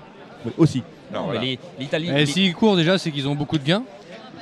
d'accord. Sinon, ils pourraient pas courir. et- Mais et- on met, met pas, on met pas leur gain en lire en euros, non C'est pas non, non, c'est pas ça. En Italie C'est de l'humour, hein, Non, excusez-moi. moi je prends, le, je prends le, par exemple l'année dernière, les, les 3 ans, le, le poulain qui est chez Sébastien Garato qu'on a découvert, qui, euh, voilà, qui a remporté le samedi le, le groupe 2 pour les, pour les. On l'a retrouvé ensuite sur, les, sur des très belles épreuves pendant tout le, toute l'année. Ça fait, ça fait connaître ces chevaux-là aussi au public français. Au-delà de ça, c'est même si le nom il est peut-être pas encore euh, euh, conquis euh, Mm. par l'ensemble, il faudra peut-être le faire évoluer. Au-delà de ça, c'est surtout un marketing des courses. Évidemment. Et on a vu que sur les Corneliers Récits, on avait euh, augmenté encore les enjeux euh, depuis les dernières années sur la course du Cornelier. Quand on est dans une grande surface, qu'on market un produit, qu'on le on le martèle, euh, les gens ils vont dessus. Donc Mais euh, Je suis tout à fait d'accord, il faut feuilletonner les courses. On, on gagne à feuilletonner, c'est évident. Après, la terminologie est à définir. voilà, évidemment. on- rien n'est parfait, mais si on n'essaye rien, on n'arrive à rien. évidemment. Non, mais c'est bien le, le feuilletonner parce que malgré tout, les, les courses, ce qui fait que les gens sont un peu addicts, on connaît très peu de suicides dans les courses. Les, les surfistes ne se suicident pas parce qu'ils ont toujours un gagnant à venir. Donc ça, on a toujours un espoir dans ce microcosme. Et le fait de feuilletonner, ça permet de garder un fil vers les choses et donner un, plus de sens à ce qu'on fait. Et de, bien, raconter, et de une histoire. Parce Bien que sûr. voilà, là, je prends le cas de Ida Otiar. L'année dernière, il avait terminé deuxième de la Sulky World Cup 5 ans. Donc ça veut dire que les chevaux qui potentiellement vont terminer dans les trois premiers des Sulky World Cup cette Ça va année le prix d'Amérique, bien sûr. seront certainement des, des acteurs du prix d'Amérique dans les années futures. Est-ce que de- par exemple on pourrait faire du gagnant un, on se donnera au gagnant un, un billet pour le prix d'Amérique? Les- rien rien n'est interdit. Mm. Rien n'est interdit. On pourrait imaginer demain qu'en effet, les gagnants de ces trois épreuves de cette année obtiennent un billet euh, pour l'année prochaine. Évidemment. Ça pourrait peut-être être encore plus euh, Pourquoi pas Donner du Pourquoi souffle, pas la même chose. Pourquoi pas Mais rien, rien n'est, euh, on s'interdit rien. Bon, Voilà. messieurs, ce qu'on a fait depuis le départ, bon, on a eu Jean-Pierre Barjon, merci Jean-Pierre. On a eu euh, Jocelyn Robert, merci Jocelyn. Merci Benoît. Merci, ça m'a fait plaisir de. Non, mais je sais parce que tu es un auditeur extrêmement fidèle euh, de Radio Balance. Voilà. Euh, dès que c'est bien, tu le dis. Dès que c'est mal, tu le dis. Donc, euh, je te vois plus souvent pour me dire que c'est mal que pour me dire que c'est bien. C'est pas très grave. C'est la règle du jeu. Euh, on va maintenant passer au pronostic parce que. Bonne soirée à vous. Bon prix d'Amérique, en tout cas. Ouais, il y a du grain à moudre. On a Pierre Béloche qui est là. hein, Pierre Béloche qui vit, euh, je dirais, la quinzaine, la quinzaine de rêves se termine, hein, Pierre. hein. on va dire ça comme ça. Euh, depuis la qualification de- du ténor de, de dans le prix de ténor de Beaune, tu es sur un nuage. C'est vrai que on rêve, hein, on rêve Amérique avec Orsi Dream. C'est génial. C'est pas prévu l'histoire. Hein. C'est pas, elle n'est pas écrite comme ça. Pourquoi c'est imprévu? Non, je dis, ça n'est pas prévu l'histoire. Quelle histoire? L'histoire d'Orsi Dream dans le prix d'Amérique 2023. Si, pour toi, si, au fond de C'est toi-même. pas prévu, non, parce que ça paraissait un peu euh, prétentieux, euh, mais euh, c'était quand même. C'était quand même dans un coin de ma tête, dans le sens où je suis arrivé sur le critérium des 5 ans avec un cheval qui n'était pas encore au mieux, qui n'était pas, euh, pas encore euh, habitué et rompu à la grande piste. Et ce critérium des 5 ans, euh, c'était un objectif sans le l'être parce que le cheval n'était pas au, top de sa forme. On voulait arriver sur, sur l'hiver sans être sur une descendante. Et dans le fait qu'il était arrêté un an, le cheval, on l'a, préservé en courant des courses faciles et toujours en, en montant crescendo sans arriver au critérium à, à 100%. Parce qu'il y avait cette optique de faire l'hiver. Donc, Après, donc, euh, tu avais les- déjà dans, dans le coin de ta tête la possibilité de. Un petit moment que tu y penses. Un petit moment que j'y pense, après c'était difficile de l'envisager, mais voilà, la vérité elle est quand même là parce qu'on est arrivé Non, sur mais il y a Vincennes. trois euh, mois, il y a trois pas- mois, il y a trois mois, si, 100%. il y a trois mois, si tu m'avais dit euh, Orsi Dream au départ du prix d'Amérique fin janvier, je t'aurais dit Beloche, Beloche Beloche, Mito. il est fou. Non, Non, non, euh, Mytho. il, il est venu en Non, début- sauf en- toi. Ouais, Non, voilà. alors ça, il faut Ouais. lui rendre hommage. Ouais. Lui, lui, il savait. Non, je Voilà. savais pas. Je- Il t'a dit devant toi en plus il y a deux mois quand tu es venu à Radio Balance Ouais. au Cardinal. Voilà, lui, il savait. Moi, Non, tu je- m'aurais je dit il y a trois mois, il y a trois mois, J'ai Beloche dans le prix d'Amérique avec appétence Orsi pour ce Dream, j'aurais dit mytho. Et j'ai toujours eu beaucoup de, beaucoup de Salut curiosité ce Henri. Majeki qui est là. C'est à voir. Et quand on voit ce qu'il fait Ferré, je sais pas le poids qu'il avait. Je suis euh, pas sûr que ça, je suis pas sûr que ça l'avantage d'être euh, ferré déferré. Je suis pas sûr que ça tu l'améliores. Bah, c'est difficile à dire, on verra ça dimanche. Ouais. Voilà une, ré- une- une réponse de vrai Normand. Ça fait plaisir. hein. Disons qu'il a, dans le ténor euh, de Beaune, il a quand même euh, sprinté euh, de très belle manière en étant pieds nus. Ouais. Donc ça va pas le gêner. Et il avait, il a pas, cou- il, il a pas été vite très longtemps. C'est-à-dire qu'en plus il est le jour un peu tard. Il a vraiment été très percutant. enfin. Très percutant, oui. euh, C'était pas le scénario envisagé euh, d'être de se laisser enfermer comme ça parce qu'on voulait quand même gagner. Donc euh, un grand chapeau à Eric qui a eu le sang-froid de supporter ce- cette place. Mais euh, oui, non, euh, Alors pour nos amis les grands curieux, qu'est-ce qu'il avait comme poids dernièrement? Il avait 60 grammes. C'est rien- Sous- c'est rien du sous tout. chaque pied. Pardon? C'est rien du tout. Bah, C'est un alu, hein, voilà. C'est Mm. une ferrure alu. Après, il avait les clous, il avait le, Bien sûr. Il n'avait pas l'impact au sol qu'un cheval pieds nus peut avoir. euh, voilà, ça reste euh, forcément, on les améliore avec un déferrage. hein. Moi, pour l'avoir drivé tout l'été, euh, je savais très bien que c'est le cheval qu'il fallait déferrer pour gagner en, en passage, parce que quand je gagnais avec ferré comme de cette manière-là, je sentais qu'il était un petit peu heurté, un peu encore dans ses allures. Et le fait de le déferrer, on, on perd, on gagne, euh, en tout cas en passage, on perd ce, ce phénomène d'allure heurtée. Donc on gagne en efficacité quand même. Depuis, il est resté à Grosbois? Oui, j'avais longtemps tergiversé Ouais, euh, parce que souvent je leur descendais à la campagne parce que j'avais trois semaines entre les courses. Et puis le, temps était pas très, très, très bon, du gel, un peu d'humidité. Le cheval était au chaud à Grosbois, euh, des pistes parfaites. Et je l'avais quand même amené trois semaines à Grosbois avant le ténor de Beaune, donc on avait aussi le recul, sachant qu'il supportait aussi euh, d'être trois semaines sur place. Euh, T'as quand même. Bon, Orsi Dream, d'accord. Ténor de Bonnet, d'accord. Bon, je vais me faire l'avocat du diable sur. Euh, C'est incroyable. Je vais me faire l'avocat du diable sur tout ce que je viens de te dire, à savoir, euh, ok, qualifié pour le prix d'Amérique. Le ténor de Bonnet n'est pas euh, l'épreuve reine pour aller gagner le prix d'Amérique. Ça, c'est la première chose. Alors, il y a notre ami Cla- Claude Pierre Santi qui a dit, en plus, avec le numéro 2, on n'a pas eu de gagnant. Tu l'as vu ça sur Twitter. On n'a pas eu de gagnant avec le numéro 2 PMU dans le prix d'Amérique depuis 1976 tu pars quand même avec euh, 500 grammes à chaque pied. Si je... Oui, c'est vrai, mais on n'a Bon. pas, eu- on n'a pas eu beaucoup de chevaux euh, qui ont été un an sans courir et qui arrivent sur l'Amérique aussi. Oui, bon, bon. euh, D'où un le- an- d'où le numéro 2. Un an sans courir, ça ne veut pas dire qu'il a un an de moins, tu vois. Bon, c'est ça que je veux presque. dire. Bon, pr- presque. On les, règles, vu- les règles ont changé. Il y a, il y a- il y a les qualifications qu'il n'y avait pas à l'époque. Oui, Enfin, je suis d'accord avec vous. La question est, on est quand même sur une course, on a Ida Otillard qui la veille euh, de la dernière victoire d'Orsi Dream s'est quand même imposé avec la manière, c'est-à-dire qu'il a été capable de réaccélérer en phase finale derrière les finisseurs. On a Flamme du Goutier qui a quand même gagné le Cornulier sans trop rien faire. C'est-à-dire, elle le gagne, euh, elle n'est pas l'épuiser dans le fond du fond de ses réserves euh, pour s'imposer dans le prix de Cornulier. On a des, euh, des pisteurs, on a tous les H, Kerberry, euh, Hippopofort, Hussard du Landré. Est-ce que tu penses que tu es déjà meilleur que les H? Est-ce que tu, pour toi, ton cheval est le meilleur des H au départ du prix d'Amérique Non, non, non. euh, Ah bah si tu dis non, c'est que tu vas pas gagner. Au-delà de... Mais non, mais je suis assez humble quand même, même si je suis chaud. euh, Je sais que mon cheval, il, avait, il, a, il a le droit de participer activement à l'arrivée. Maintenant, euh, je vais respecter le- la concurrence. hein, C'est difficile de dire. c'est pas je ça que je veux dire. Est-ce que pour toi, au départ du prix d'Amérique, je répétais ma question, Orsi Dream, c'est le meilleur des H? Je suis pas capable de répondre à cette question. Alexandre de Coupman. Ah oui, sans aucun doute, euh, c'est pour moi le meilleur des H. hein. Bah ça je comprends. Moi, je je comprends la réponse de Pierre parce que lui il est Eh entraîneur du cheval, il metteur au point, il va nous amener un, un- un cheval qui est au top de ce qu'il n'a jamais été parce que finalement tu as un cheval tout neuf. Euh, la question maintenant, c'est, enfin, la, question que je pose c'est au technicien. Lui il voit les courses euh, euh, le jour, il les regarde la nuit. Tu vois, c'est un peu pour dire si un peu le mec il est fada. Est-ce que, donc je la répète, est-ce que Orsi Dream pour toi c'est le meilleur des H au départ? Ah oui, ça Ce c'est. qui met, ce qui met derrière lui une tous les autres. certitude. Enfin, en tout cas, pour moi, il n'y a, pas de- il y a pas de question là-dessus. Après, c'est normal, quand on est entraîneur, on est à, à J-2 en plus de la course.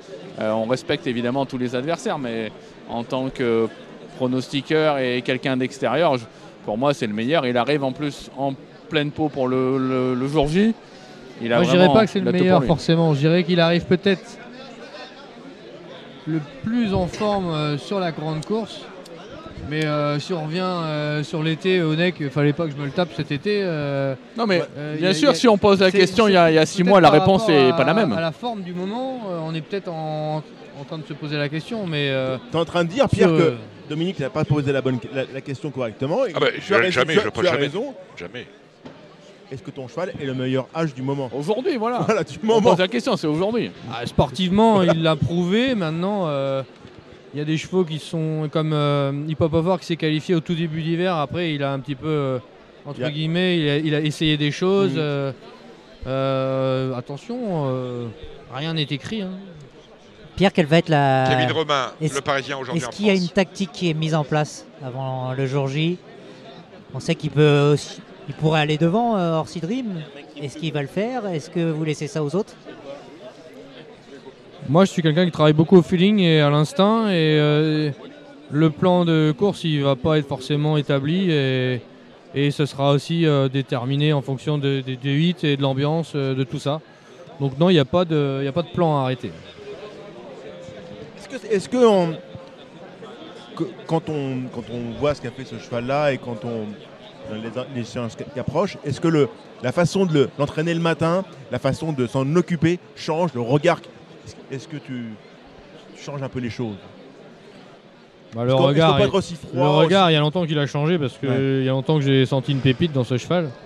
Après, la façon de travailler, euh, non, parce que je, je suis arrivé, j'ai 41 ans, je j'essaie d'être sérieux, rigoureux, de ne pas faire d'erreurs. euh, j'ai un peu d'expérience pour euh, préparer ces courses-là, euh, même si c'est pas prix d'Amérique, je l'ai pas couru beaucoup, hein, je l'ai couru qu'une fois, mais j'ai quand même couru des classiques C'était avec qui avec Rock Mélois. Euh, dans la préparation, ans. on se fixe des plans, beaucoup, on travaille beaucoup à l'instinct et surtout on respecte le cheval parce que les courses ça se gagne pas le matin. hein. Enfin, je veux dire par là, c'est pas, c'est pas avec des entraînements intensifs Bien euh, sûr. extrêmes qu'on gagne forcément. Donc, faut être prudent dans l'entraînement, faut bien mesurer ses doses de travail. on, a- on a juste. Oui, vas-y, vas-y. Dominique, je te laisse la main. Non, non, non, tu t'allais restes dire quelque chose. Non, non, non, dire quelque chose. J'allais juste demander, parce que euh, on a une vingtaine de courses euh, dans le week-end à Vincennes. On a Granit Mélois dans le, dans le c'est ça? Oui. À Granit, j'ai j'ai fait le choix de ne pas courir euh, le week-end dernier, le week-end du Cordelier. Il avait une course à 2100 mètres où j'avais Giant et Fluo qui ont, ont bien travaillé, qui étaient 2 et 4, pour euh, espérer avoir une place dans cette course parce qu'il est meilleur sur longue distance. Et on est le numéro 1, on est resté. Je suis très content de pouvoir courir cette course et Alexis aussi parce que Alexis Colette. Alexis euh, Colette adore le cheval sur longue distance. Auquel tu fais de plus en plus confiance. Bah oui, ça va faire un peu plus d'un an et demi que je fais appel à lui parce que j'aime bien avoir un peu de suivi, euh, d'avoir un peu de fidélité avec mes, mes jockeys ou mes drivers. Et, et j'avais repéré Alexis euh, en l'observant et en trouvant qu'il avait euh, les qualités requises pour euh, travailler et il n'était pas encore hyper sollicité. Donc euh, c'est un peu ce que je recherchais. C'était un, pas une exclusivité, mais quelqu'un sur qui compter pour. si je souhaitais délaisser ma, ma place un peu plus souvent, je voulais pas changer de driver à chaque, à chaque course. Donc voilà, c'est pour ça aussi que j'ai travaillé avec lui. Puis avant tout, c'est un très bon jockey. Donc Granit, oui, c'est vrai qu'il a. C'est le petit poussé de la course, mais sur ses meilleurs chronos de l'an dernier, il a une chance. Et on a Iliane Mélois aussi. Pas la même musique. Ah, Iliad, c'était la grosse surprise de l'hiver dernier. Euh, elle est haute comme trois pommes, elle est toute. euh, elle est pas épaisse et elle performe au trop monté. euh, elle est sortie de l'hiver avec 77 000 euros de gains. Elle en a 140 là sur le deuxième hiver. Elle a doublé ses gains. Donc son hiver est fait. Comme c'est une, une spécialiste des 2100 mètres, elle a l'aptitude de la distance. Elle affectionne bien cette distance. Je la cours essentiellement sur 2100 et on se laisse tenter par ce groupe 2 qui, qui est difficile pour elle, mais mais sait-on jamais, euh, elle a prouvé par défaillance de certains cadors qu'elle pouvait euh, bien défendre sa, sa part du lion. Alors, tu disais tout à l'heure, Pierre, que tu avais 41 ans, que le prix d'Amérique, tu n'avais couru qu'une fois avec Rock Mélois. Euh, je t'ai vu en costume la semaine dernière. Tu m'as dit, je me mets en costume parce que dimanche prochain, je ne pourrai pas y être. Est-ce que tu penses que si tu dois gagner, c'est dur ce que je vais te dire, est-ce que tu penses que si tu dois gagner le prix d'Amérique, c'est sans doute dimanche, euh, je ne vais pas dire ou jamais, parce qu'on a encore 40 ans devant nous, mais en tout cas, est-ce que tu penses que tu as une vraie chance de gagner le prix d'Amérique dimanche? Oui ou non? Bah, bien Pas sûr, de- oui. Ouais, voilà. Ah oui, euh, euh, tout le monde nous, tout le monde me met la, me met la pression gentiment parce Non, que tout le monde non, craint non, mon cheval, non, donc effectivement, je vais pas. Il y en a un qui a la pression, il y en a un qui a la pression. En, conférence de presse, t'as as renvoyé un petit peu la, la balle. Ah ouais, non, mais c'est normal en même temps. Euh. Thierry non. Augonnet, il a de l'expérience, Ah il en a couru trois. Ah oui. il nous l'a fait, il la il nous renvoie l'a fait à l'envers et Ah oh. J'ai pas vu la conférence de presse, qu'est-ce qui s'était Elle dit était très très bien. Qui Très- très- euh, Pierre a été bon, Thierry a été très amusant Oui. aussi. Euh, Richard Westerink, Bah oui, Il- euh, non il a- partant, étonnant, Ah. 18 partant, oui, non partant. Maladie de vous êtes étonné Non, mais Non. bon, rien de On en parlera méthode, plus hein, tard. vous savez. Non, mais c'est sympa ce genre de conférence. Ouais, c'est très sympa. Bon, euh, celui qui est très stressé, c'est Eric Raffin. Quels sont les ordres que tu vas lui donner? Est-ce que tu vas lui donner des ordres d'abord? Bah, souvent, il se plaint que je lui donne trop d'ordres. Ah ouais? Ah, ah, alors, il faut, il faut- alors, dans ces cas-là, il faut en donner plus encore. Changer la marque, deux heures avant. Non, mais je connais mon cheval par cœur. J'essaye surtout de lui donner euh, les bons messages. euh, bien sûr que je vais pas lui faire la course avant la course. Alors, on a trois pronostiqueurs autour de la table. On a Kevin Juste, Robin, euh, euh, on du parle- Parisien aux France. On parle de la, Kevin. justement du pilote. Est-ce que vous aussi vous avez la, la casquette Merci, de pilote. Est-ce que est-ce que c'est pas un peu frustrant de laisser sa place au, au sulky quand on a potentiellement un gagnant de prix d'Amérique dans ses box Ça l'a été au début, oui, c'est vrai. J'ai j'ai longtemps hésité. euh, après, euh, À quel moment t'as hésité? À quel moment? Pour, pour la montre du prix d'Amérique Non? non. Ah, tu m'inqui- tu m'inquiètes. À Voilà. quel moment t'as hésité? Allô, allô Eric, Non, finalement, vais euh, driver. Et finalement, je vais y, je vais y aller. Non, non, non, j'ai j'ai hésité dans le sens où euh, je suis avec des, des, des propriétaires avec qui je m'entends bien, mais Mm. c'est vrai que c'est c'est une pression que je me suis retiré quelque part. Ah oui, ah oui. Voilà, puis Eric, c'était euh, pour moi la. Pour être honnête- très honnête avec vous, personne ne le sait ça, mais euh, il y avait deux drivers que j'avais dans ma tête. C'était Eric Raffin ou David Thomas parce que ils ont l'expérience et, et David Thomas, je le, voyais souvent associé à Hokkaido Giel. Et euh, bon, Hokkaido court pas le prix d'Amérique, mais euh, Eric, je voyais que le cheval Yannick Henry allait sortir euh, du, du- circuit cette année. Donc, mais c'était les drivers qui me paraissaient les plus adaptés à, à ce cheval. Parce qu'il y, y a différentes postures dans le sulky, différentes façons de faire. Et, Et euh, pour les côtoyer et pour les observer, c'était eux qui me paraissaient. qu'est-ce qui les- fait qu'Eric Raffin et David Thomas sont plus en posture pour ton cheval? Explique-nous un peu. Parce que Bah, c'est des, c'est des jockeys montés et moi je suis, euh, je travaille un peu de cette façon-là. Je suis près de, je suis près de mes chevaux, je suis près de la bouche et euh, ils sont aussi un peu plus près de la bouche que certains, mais c'est, une- c'est la façon dont ils se tiennent dans le sulky, la tension qu'ils mettent dans la, dans la main. je trouve que, mais en fait, ça se rapproche de ma façon à moi de travailler et ça, ça perturbe pas le cheval euh, dans le sens où quand on règle un cheval d'une certaine manière, on a envie d'avoir une certaine similitude dans la drive Bien pour sûr. que le cheval se sente en confiance et en qu'il soit, qu'il soit voilà il y a des choix à qui c'est pas important et d'autres pour moi qui c'est plus important Euh, on, va, on va poser la question. Euh, non, non, mais non, non, si, tu vas pas te sauver comme ça. Kevin Romain, euh, quel. Alors, Kevin Romain, je vais parler fort. Kevin Romain, euh, où avez-vous placé euh, Orsi Dream dans votre pronostic euh, dans le Parisien aujourd'hui en France? Je l'ai pla- J'ai placé deuxième, tout simplement parce que depuis très longtemps, je pense, enfin depuis très longtemps, depuis au moins une bonne année, je pense que Hidao Tillard est, est vraiment un cheval. Quelle erreur Non pas qu'il sort de l'ordinaire, mais il est capable de faire plusieurs accélérations dans un parcours et plusieurs grosses accélérations. C'est pas des accélérations où euh, c'est- c'est c'est quelque chose qu'on qu'on voit rarement dans, C'est vrai dans qu'il les, fait dans les chevaux. Ouais, euh, je pense que si on demande qui, de, qui craint Pierre Belloche, il va nous c'est dire vrai que si, s'il est dans notre dos euh, en train de ligne droite on va trembler Et l'inversement Bah, si on est dans son dos dans les tournants on va sortir on, va va essayer de profiter de son manque de Et votre meilleure position dans le parcours, justement, on n'a pas parlé de ça, c'est quoi? La, la- la course idéale euh, de, de d'Orsi Dream pour qu'il gagne Dans le dos d'Hidao Tillard, ce serait une très bonne course, non? Peut-être le dos d'I- ouais mais il y a pas vraiment c'est pas facile à dire hein. la course idéale c'est tête et corde et, Voilà. Celle qui gagne. et profiter de Et pourquoi pas? Pourquoi pas on sait, on sait rien en fait Euh, ça dépend de plein de il peut, le choses faire, il peut le faire de bout en bout? Il peut, il peut participer à la course à un moment. Moi, j'ai j'ai gagné Non. beaucoup de courses avec tête et corde et le cheval était très fort aussi. Souvenez-vous, Sikov en 1995, Ah, c'est plus les mêmes tactiques aujourd'hui. Ouais, hein, euh, c'était la même piste. On a le tracking qui a fait évoluer la drive euh, de façon importante. C'est très tactique. Tu les les gars, endors, les gars les ils en- font moins en moins d'erreurs parce qu'ils sont tout de suite scudés avec le tracking. Tu les endors, tu t'en vas et puis au revoir. Euh, Alexandre de Coupin, où avez-vous mis Orsi Dream? Moi, je l'ai mis en tête. Je l'ai mis en tête. J'ai longtemps hésité avec Idaho, c'est vrai. Idaho, je le trouve encore plus fort 2100 et je pense que Idaho gagnera le, le Prix de France. Sur 2007, il est, je pense qu'il est un peu plus prenable. Voilà mon analyse. Euh, Gilles Curins, avec un fumée en douce Comment Il dira rien Non, non, rien du tout. Euh, vous mettez où Dream dans votre pronostic? Alors, si vous vous souvenez, Dominique, il y a, il y a trois semaines, au moment de, de la plaisanterie, là, le, le cheval fantôme, la Calgary Games, oui, le cheval fantôme, je, ouais, je me répète, le cheval fantôme, Euh, j'avais dit euh, va gagner. Il avait gagné à 9 balles. La semaine dernière, euh, la même chose. Enfin, il y a 15 jours, la même chose. Donc, je réédite une nouvelle fois. Je suis le premier supporter à Pierre. Et c'est pas une question non plus d'être supporter parce que j'adore aussi l'équipe du Val d'Estaing. Mais je pense que il y a Eric Raffin cette fois-ci. Eric Raffin n'a jamais Ah. gagné le prix d'Amérique. Il est quatre fois sulky d'or. Voilà, je pense que. Je pense que Dominique, t'as pas demandé ce, ce que ton cœur te demandait.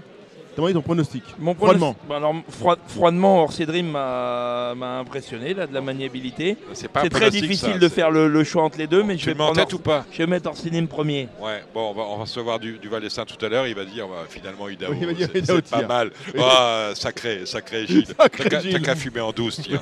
C'est pas possible. On met, on met un verre à Jean-Claude Louche. Voilà, vainqueur du GNA 2021. Oui, oui, le temps passe quand même. Merci euh, Pierre Béloche. On a fait le tour. Voilà. Bah, merci euh, pour vos encouragements. Eh, en tout le- cas. non, mais on vous encourageait. Ouais, simplement, ici, on se fait un peu les avocats du diable, mais euh, je veux dire, on, on- on- on sera avec vous. Mais c'est vrai que c'est une course pas très ouverte pour la gagne finalement, parce qu'on en voit trois. Hein, on peut peut-être faire le pronostic en même temps. On voit qui? On voit Idaho de Tillard, bien évidemment, on a parlé avec Pierre. On voit bien évidemment Orsi Dream avec Pierre. Et on voit Flamme du Goutier, parce que personne n'en parle de celle-là. Bah oui, bah, tout- Sans tout- parler. tout- tout- On en parle, Fabien Goutier. Non, mais on peut même dire un 4, on peut même Novero allonger le tir, allonger le tir, avec Hookerberry. Hookerberry. Daniel Overo, vous le voyez vraiment tous autour de la table Vous voyez Non, ça on parle de ceux qui peuvent gagner, on parle pas de ceux qui peuvent être deuxième euh, ou pas troisième. l'enterrer quand même, Non, non, euh, on va pas enterrer Onek, il est trop gros. mais euh, il y, a beaucoup de Philippe Allard qui sont non partants. Enfin, Justement, justement s'ils sont non partants et que ceux-là Tout sont partants, touche c'est pas. que tout est ok. Oui. hein. Le, tout, personnage est suffisamment il sérieux est pour. très méticuleux, euh, évidemment, on le, on le respecte beaucoup, mais, mais ce- cependant, c'est. C'est quand même une petite inquiétude. Voilà, c'est un petit nuage. Mine de rien. C'est un nuage. Votre pronostic aux uns et aux autres, euh, qu'est-ce qu'on dit, euh, Si mon cher avez- si vous Alexandre de Koopman voisin de. Eh ben, moi, j'ai mis le, le Gansona, 2 vous Orsi seriez Dream, inquiet. le 6 Idao Oui. le 8 Italiano Vero, le 14 Flamme du Goutier. J'ai gardé ensuite l'As Hip-Hop au fort.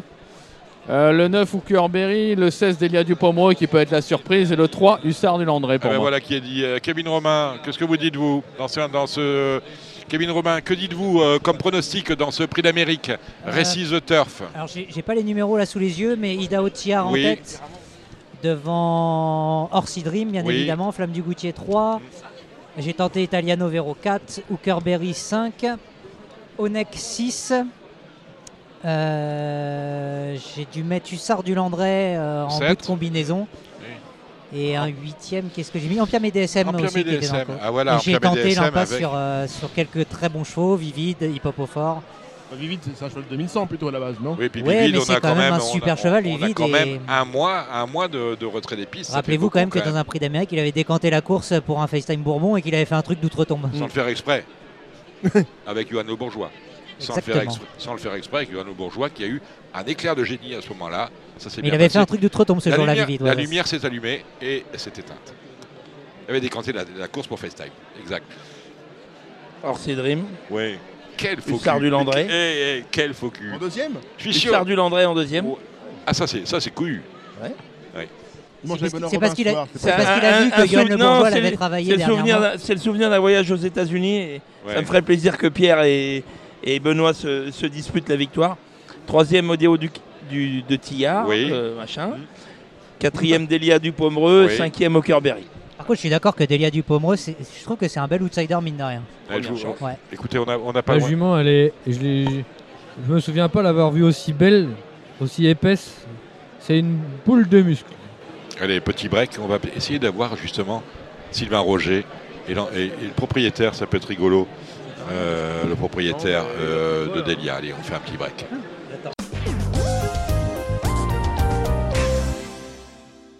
Allez, nous sommes euh, toujours sur le stand du Haras Sassi euh, dans le salon Horse Expo organisé par Arcana dans le grand hall de, Vincennes. Rapidement, parce qu'on a une vingtaine de courses sur l'hippodrome de Vincennes, samedi, dimanche. Euh, on va faire, on, va, commencer avec samedi. La première, on a 11 courses dimanche avec Alexandre de Koopman, Kevin Romain. On va les faire rapidement. hein. Prenez un stylo, un crayon.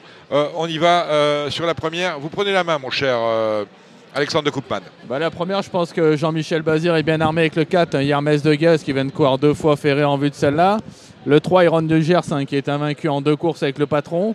Attention, 8, Ideal Green la dernière fois, malheureux. Et pour une belle cote, j'aime bien le 7, un hélico de Bouteau, euh, confié à Eric Raffin. C'est la deuxième fois qu'il est déféré des 4 pieds. Donc je, je trouve que c'est c'est pas mal. Gilles, après la première, est-ce que tu as regardé?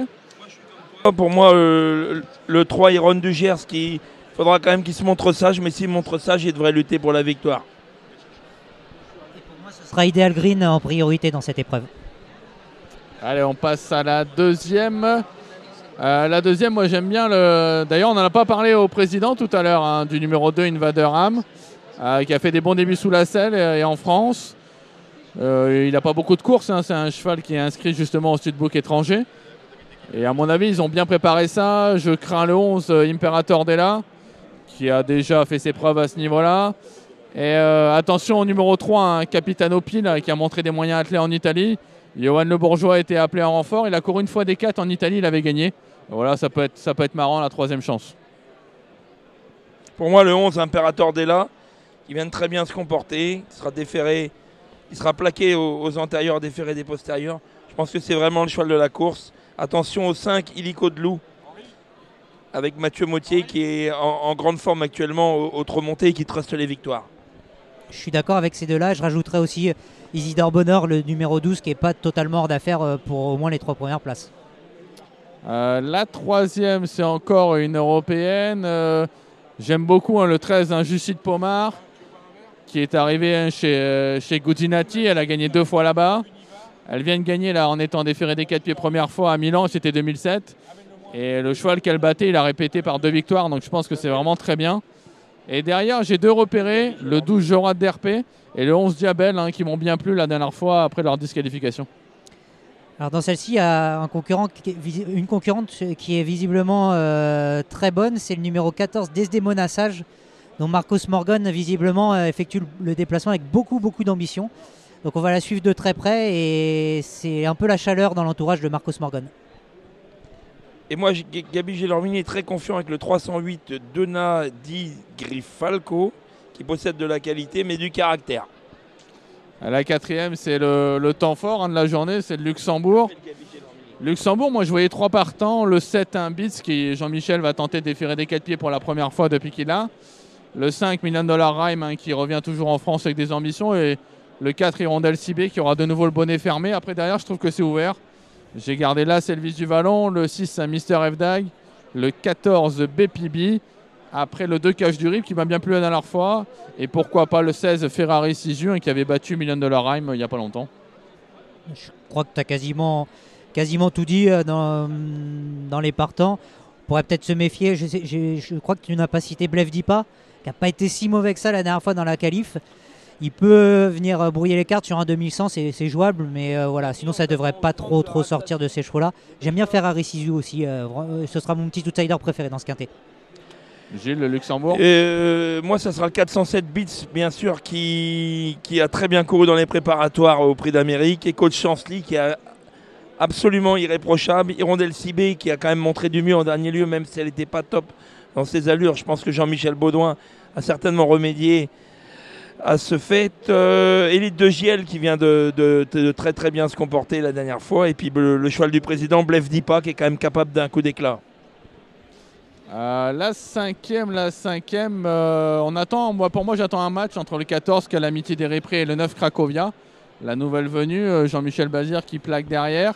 Et il y en a une que j'adore, que j'aimais beaucoup, elle m'a un peu déçu, mais là le fait qu'elle soit plaquée euh, première fois, c'est le 10 Kyriel. Je trouve que ça peut être un outsider sympa. Ah, j'a- J'adore vraiment cette candidature de Kyriel. Mais elle a m'a un- déçu quand même. Elle a un super changement de vitesse. J'aime beaucoup et c'est justement le fait de la plaquer des quatre pieds. J'espère que ça va lui donner le petit, le petit boost qui va peut-être lui permettre d'aller rivaliser avec des Calamity des Ripré euh, ou des Cracovia. Cracovia, le 9, pour moi, un très gros moteur. C'est la jument à battre. Après, je pense que vous avez tout dit pour les, pour les places. Dans la sixième, c'est très ouverte. hein. Moi, j'ai un partant, c'est le 16 Express de Liton. C'est vraiment une très belle course. C'est un peu son prix d'Amérique. On a préparé ça. Après, on n'a pas de marge. J'espère qu'on pourra être dans les trois premiers. Euh, J'aime bien le 5 emblème orange. hein. Derrière la dernière fois à Cannes, je pense que le sol est trop dur pour lui là-bas. Euh, on le rachète. Le 12 Krakatou, qui a 11 ans, est toujours aussi bien. Euh, J'aime bien le 13, un duo, c'est Guinel. Il a rarement été déféré des 4 pieds dans sa carrière. Il découpe Vincennes à, à 10 ans. Voilà, donc je, trouvais que c'était assez amusant. Je suis d'accord sur Krakatou, le numéro 10, 12. Pour moi, je pense que c'est un peu la base de la course. Puis je n'éliminerai pas totalement Very Joy euh, qui, qui mérite d'être pris parce que c'est un bon cheval. Peut-être pas le condamner trop vite. Moi, moi, je vais en rajouter qu'un seul. Le Las Cépage des Ulmes, qui, malgré ses 11 ans, mérite quand même une, une intention particulière. Euh, la septième, bah là, c'est les, les meilleurs Kamal. hein. Euh, le 13, Cocktail du Dain, qui a pris sa revanche la dernière fois sur le, le 14, Kamehameha. Euh, le 11, King Opera, sera confiée pour la première fois à Mathieu Abrivard. Le 9, Canada, je, ra- je rachèterai quand même. euh, et après, il faudra voir l'attraction avec Jasmine, le numéro 6, hein, qui a montré quand même de, de beaux moyens. Ouais, c'est ça. On peut éventuellement parler de Compostelle également, le numéro 8, qui est, qui est un, un poulain qui a l'air d'avoir de, de la qualité. Donc euh, ça ça devrait pas trop sortir de ces chevaux-là avant le coup. ouais. Euh, moi, je pense que j'ai bien suivi les propos d'Alexandre. Je pense qu'il a tout dit. Ensuite, euh, on a la huitième, la, la fameuse épreuve réservée aux, amateurs euh, qui viennent de tous horizons. Euh, moi, j'aime beaucoup le 3 Espoir Permis, hein, qui a quand même lutté dans des meilleurs lots. L'avant-dernière fois, c'était vraiment top à Cabourg. Je pense que c'est le gagnant de la course. Attention derrière là, ce flash de Ceylan, je l'ai pris en note l'avant-dernière fois. Je trouvais que c'était très bien. Le 14, Glorioso Bello. Et après, voilà, si vous cherchez des petites cotes, le 6 Eden de Liton. Le 4 est à l'ODM avec Pete Van Pollart, euh, un driver qui est très confirmé. Ouais, je rajouterais peut-être Gloire de Fleury, le numéro 12, même si euh, elle reste ferrée, c'est quand même une jument de qualité, elle peut venir brouiller les cartes.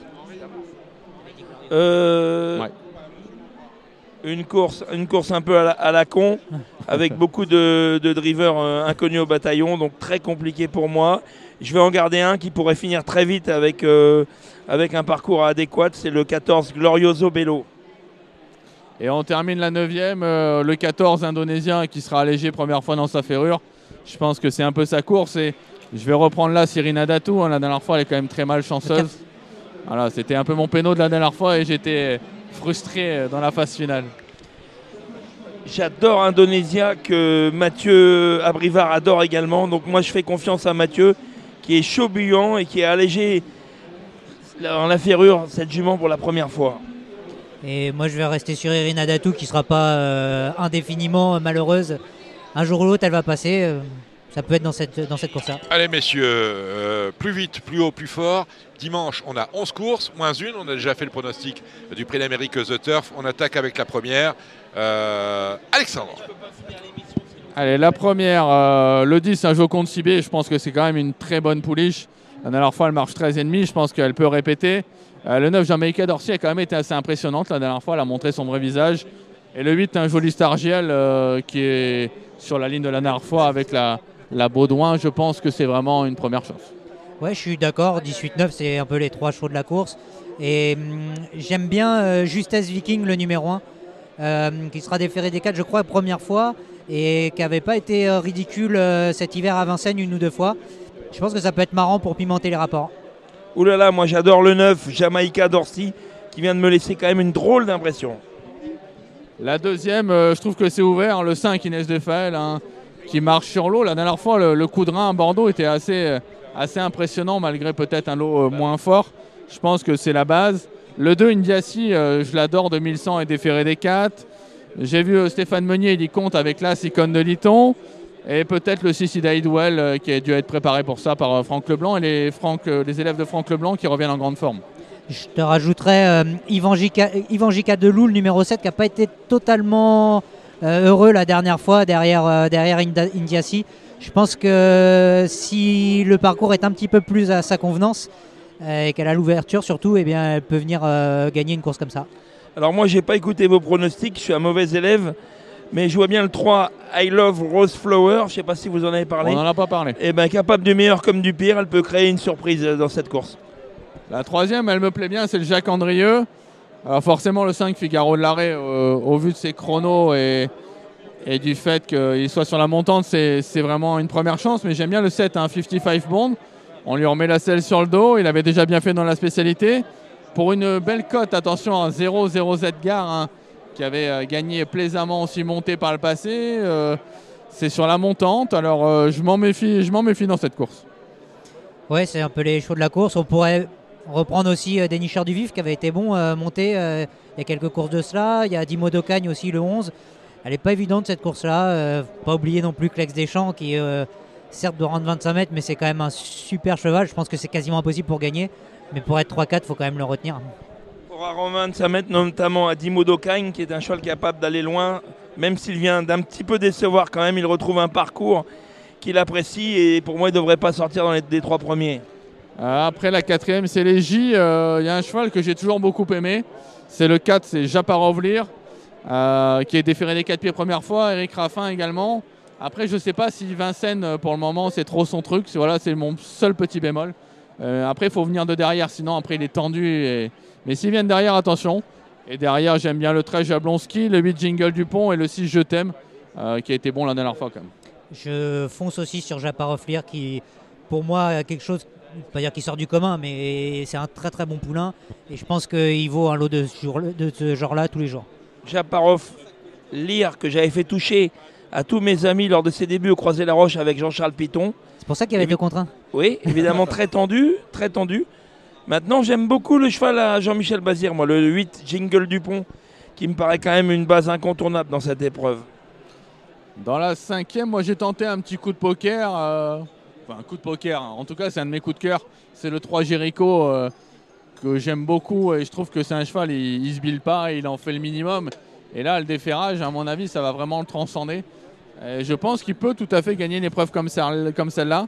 J'aime bien également le 8, hein, Juliette Papa Bravo. La dernière fois, elle est partie au galop, on n'a rien vu. Je la préfère un peu de 1100, mais si elle tient 2007, euh, je pense qu'il faut la reprendre en, confiance.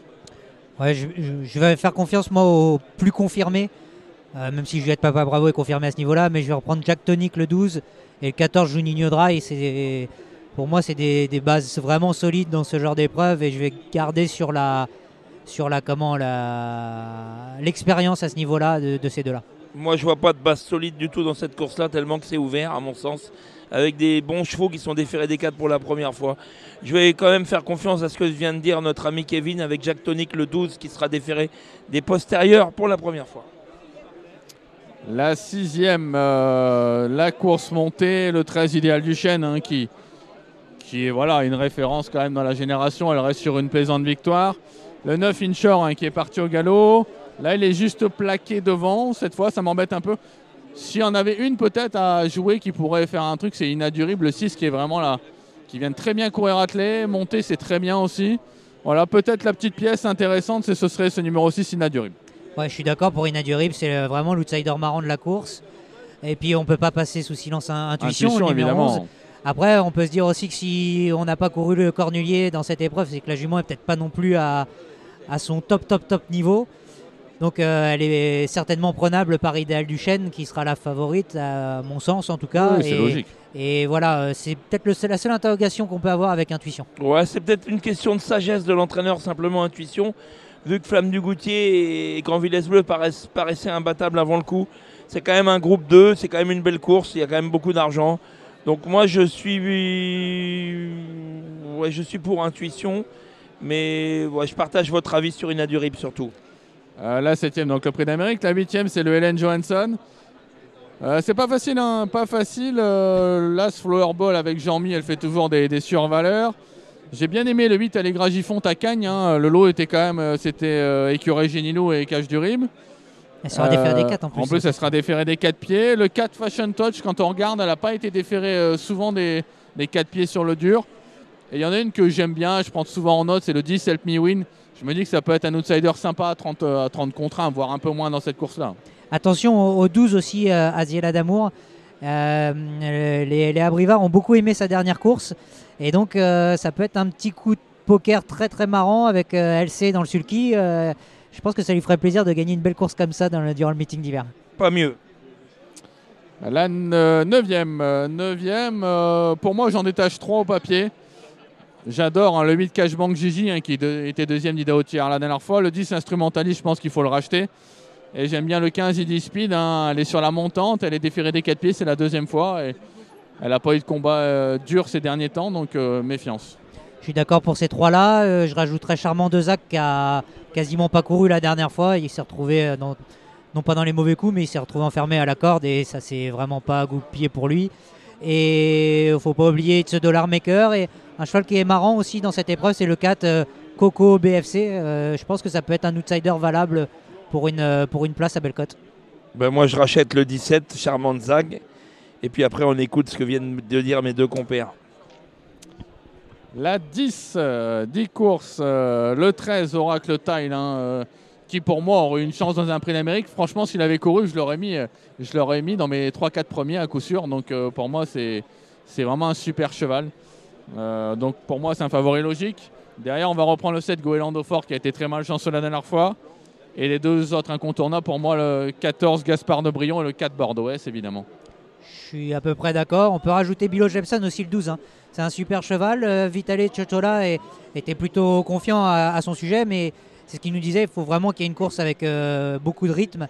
Euh, il a fait quasiment jeu égal, je crois, avec euh, Hip Hop au fort et, et Orsi Dream, je crois, cette année. Il a, il a été battu par ces deux-là. Donc ça prouve le niveau de Bilo Jepson et je pense que c'est un outsider très marrant. Mais Oracle Till, avant le coup, est un peu déclassé. Oracle Till, qui fait partie de mon écurie sur Equine, qui devrait à mon sens pas décevoir, bien que ce soit quand même le seul cheval de la course qui n'est pas déféré des 4. À l'image d'Idéo de Tillard euh, dans ce prix d'Amérique, Thierry Duval d'Estaing réédite avec euh, Oracle Mais c'est les vrais champions qui ne sont pas déférés des 4 quatre. normalement, c'est ça Je pense que c'est que c'est le gagnant. Et après, moi, j'aime bien euh, Bordeaux S pour la deuxième place. Mais ça reste quand même une course euh, assez ouverte pour les places parce que comme, Alex, comme Alex, je pense que moi aussi j'aurais mis Miracle Till dans mes, au moins dans mes 5 du prix d'Amérique. Donc euh, c'est vrai qu'il s'annonce redoutable.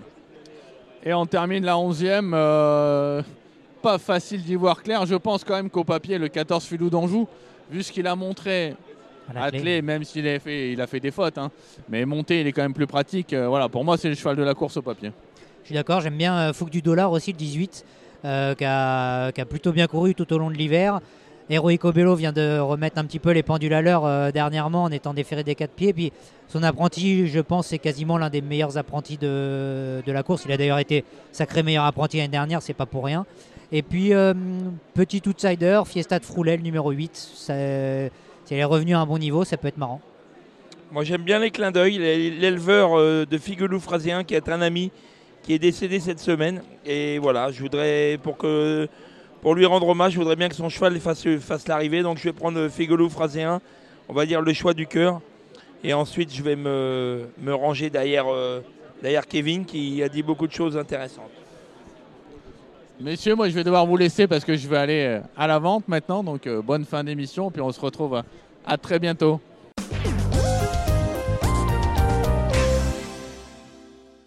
Allez, troisième séquence après les pronostics. On a reçu euh, en long, en large, en travers et on est content de les avoir reçus. Le président Barjon, accompagné de Jocelyn Robert. Nous avons reçu également euh, Pierre Béloche euh, pour Orsi Dream. Vous n'aurez pas parce qu'il ne vient traditionnellement jamais à Radio Balance nous voir euh, tirer du bas destin. Les deux meilleures chances peut-être de la course avec Ida et avec Flamme du Goutier. Orsi euh, c'est fait. Hookerberry, euh, Jean-Michel Bazir n'est pas là, mais vous savez qu'il faut le retenir. Vous l'avez entendu, Alexandre de Koopman, dans vos pronostics. La séquence continue avec, avant, Gabriel Jean-Mini qui sera au sulky d'un outsider des colorations. Attention, il va vous dire qu'il ne part pas sans chance, soit sans faux. Nous avons face à nous, après Benoît Fabrega, le directeur technique euh, du trot du cheval français, euh, Guillaume Mopa. Salut Guillaume, bonsoir Guillaume. Bonsoir Dominique, bonsoir à tous. Bon, on a eu une longue conversation il y a une quinzaine de jours, une, une émission qui était extrêmement in- intéressante. Euh, Dites-moi, euh, quelle est la pression d'un directeur technique par rapport à l'organisation d'une journée telle que euh, celle du Prix d'Amérique euh, The Turf? On sait que la hantise du starter, ce sont les faux départs. Quels sont les vôtres s'il y en a? Bien évidemment, un tel événement, c'est une pression énorme euh, que l'on essaye de canaliser euh, bien évidemment en amont. Parce qu'on a beaucoup d'impératifs. hein. On a d'abord les télés qui veulent avoir, euh, on a M6, Oui, on a. Equidia qui veulent avoir la course à l'heure parce que sinon ça chamboule tout leur programme. On a ensuite les drivers, vous allez nous raconter cela. On a ensuite les drivers qu'il faut driver. C'est chaque année la même histoire. On les réunit, on leur dit voilà comment ça se passe, voilà ce que vous risquez et voilà comment on va faire. C'est ça que ça- c'est. Oui, bien sûr. Le- le- c'est une, journée que l'on prépare euh, un an à l'avance, euh, puisque euh, dans les heures qui suivent l'édition du Prix d'Amérique, on fait la première réunion avec toutes nos équipes, ce qu'on appelle de débriefing, pour voir euh, ce qui a été, ce qui n'a pas été, quelles sont les pistes d'amélioration et ce qu'on doit mettre en avant pour euh, l'édition de l'année l'année suivante. dernière, Prix d'Amérique 2022, vous réunissez tout le monde, voilà. Alors On- ça, c'est caca. euh, Alors le starter, c'est pas bon. On s'est Euh, réunis euh, dans, dans- dans la semaine qui suivait le prix d'Amérique à chaud, parce qu'il faut toujours se réunir à chaud pour avoir les informations. Et donc c'est la première base. Et quand on recommence à étudier le prix d'Amérique de l'année suivante, on repart de ce débriefing pour dire voilà ce qu'on a noté l'année dernière, voilà ce qu'il faut améliorer, etc. Donc on a un roadbook qui est construit par la, la- la direction de la communication, Valérie François et ses équipes, où tout est intégré, tout le timing, minuté, minute par minute, euh, depuis le matin jusqu'au soir. Et puis euh, ensuite, euh, chacun a sa feuille de route, que ce soit au niveau de la société, que ce soit au niveau du GTHP, que ce soit au niveau du, personnel d'hippodrome, tout le monde a sa feuille de route. Et puis chacun a pour mission de dérouler sa feuille de route. Alors ensuite, vous avez le grain de sable qui arrive euh, en plein milieu de la journée, et qui peut être de n'importe quel ordre. Et là, ça remet en cause euh, voilà, la feuille de route qu'on a donnée à tout le monde. Et c'est là où il faut tout reconstruire euh, sur le moment. Bien évidemment, lorsque tout le monde a, lorsqu'on prépare cette journée-là, on fait plusieurs réunions en amont. La dernière, on l'a faite lundi dernier, où là, c'était le but de caler tout ce qui allait pas. Et il y avait encore des points qu'on devait travailler et qu'on a travaillé hier après-midi avec Benoît, avec euh, Hier après-midi, euh, jeudi après-midi. Voilà, avec le, jeu- le, le GTHP, avec Julius Le Toutour, euh, notamment sur les histoires de box, parking, etc. Et donc voilà. Donc là, ce soir, au moment où je vous parle, le roadbook il est, il est calé. Et puis maintenant, on attend euh, dimanche et puis on va s'adapter euh, si une nouvelle nous tombe dessus demain matin, demain après-midi, demain soir, dimanche matin. Euh, voilà, on, s'adapte. Réunion comme celle-là, organisée fin janvier, euh, le maître du jeu, finalement, quelque part, c'est le ciel avec la météo. Oui, bien sûr, Quelle est celle qui est annoncée c'est- euh, pour euh, samedi et dimanche Alors pour l'instant, c'est le, le- le- le temps va pas beaucoup évoluer entre aujourd'hui et, et- et dimanche. On est exactement Gris, sur gris, la comme même. hein. Oui, voilà, même avec peut-être quelques rayons de soleil, mais voilà. Surtout dimanche. Juste une pointe de vigilance que l'on a, et je viens d'en parler avec Julius Le Toutour, c'est que on nous annonce du gel qui pourrait être un peu plus fort dans la nuit de samedi à dimanche. Donc euh, voilà, on prendra les décisions euh, qu'il faut prendre euh, en temps voulu, et on- je pense qu'on les prendra demain matin. Voilà, mais La décision, on ça prend, consisterait peut-être à mettre du sel sur la piste je sais pas, qui je peut- sais pas, on va voir, on va voir. En, en- en- Benoît en tout cas, qui fait non. On, regarde ça avec précision. Ce qui, ce qui- ce qui est évident, c'est que les, les- les- les- les- les personnes qui travaillent sur la piste veulent avoir la piste la plus facile à travailler dimanche matin. Euh, et ne pas être pris de court par rapport à une réunion de course euh, voilà, dimanche. Après, euh, voilà, il faut- toujours se méfier parce que lorsqu'on annonce moins 1 par exemple à Vincennes, il faut savoir qu'on perd 2-3 degrés quand on est euh, ici sur, Sur le plateau, parce qu'on a le Parce vent. que, euh, voilà, il est complètement à découvert. Je et que, régulièrement lorsque je euh, fais ici en Paris. voilà, hein, il euh, fait euh, 3 degrés à Paris et il fait moins 2 à Vincennes. Voilà, donc ça c'est- un point de vigilance. Après, euh, voilà, c'est l'arrivée des chevaux, c'est euh, euh, voilà, l'organisation traditionnelle d'une journée comme celle-ci. Euh, bien évidemment, c'est un enjeu important pour tout le monde, euh, pour moi, pour toutes mes équipes, parce qu'on s'y donne depuis euh, des mois par rapport à cette réunion-là, et que bah, on a surtout envie que tout se passe bien. Bon. Donc euh, voilà, on, on essaye de mettre tout, Ça, le atouts point, de notre le- côté, et puis point. ensuite on, on voit comment ça se déroule. Alors, Ça, c'est le point organisationnel. Le point réglementaire est un peu particulier ce jour-là, parce qu'on a des gens qui viennent de toute l'Europe. Oui. Hein, certains qui ne sont euh, quelquefois pas au fait de- du code des courses français, euh, qui n'est pas exactement le même que Oui. ceux qu'ils peuvent avoir dans leur pays d'origine. Comment vous arrivez à, à naviguer entre euh, Alors. ah bah, toutes ces, nationali- ces- ces nationalités? On parle Oui. des Finlandais, des Norvégiens, Oui, alors, euh, des bon, Suédois, des le- le- Italiens, des Belges, des Allemands. Hein, il peut y avoir encore des, personnes, des, Ah bah, des de toute personnes façon, les de délégations, de les- les délégations étrangères, on les accueille euh, depuis alors hier jeudi euh, parce que euh, voilà c'est le- le- la journée des, des internationale avec euh, beaucoup d'étrangers qui sont là pour tout le week-end et puis ça va s'intensifier à partir de demain, point d'orgue dimanche bien Espagnols. évidemment. Et voilà. Après, sur la course en elle-même, bien évidemment, on a des drivers étrangers. Ça peut, ça peut être une source d'inquiétude. Bon, on, on- on a quand même affaire généralement à des drivers qui connaissent les courses. On regarde le plateau lorsqu'on est à votre place. On regarde le plateau. euh, qui est susceptible de ne pas connaître la règle euh Moi, moi, je considère par définition que le plateau qu'on présente dans le Prix d'Amérique est toujours le meilleur. Toujours Ah, le meilleur. mais puisque, après, il y a la voilà. connaissance du, euh, voilà, après, moi, j'ai- pas d'avis sur, sur euh, qui va être à l'arrivée, qui va pas être à l'arrivée. Tout ce que je sais, c'est que le vainqueur du Prix d'Amérique sera le vainqueur du Prix d'Amérique, quel qu'il soit. D'accord. Et il aura la même valeur que tout autre vainqueur du Prix d'Amérique. Qu'il gagne à 130 contre 1 et- ou qu'il gagne à 2,1 contre 1, ce sera le vainqueur du Prix d'Amérique et ce sera le champion du meeting. Donc euh, pas de sujet là-dessus. Euh, voilà, on verra dimanche euh, ce que ça donnera sur la piste au, au moment de la course. On a eu l'occasion de parler euh, de, de- de différentes choses lorsqu'on s'est entretenu, hein. Euh, vous et moi, il y a, enfin l'équipe de Radio Balance euh, et, et vous, il y a 15 jours.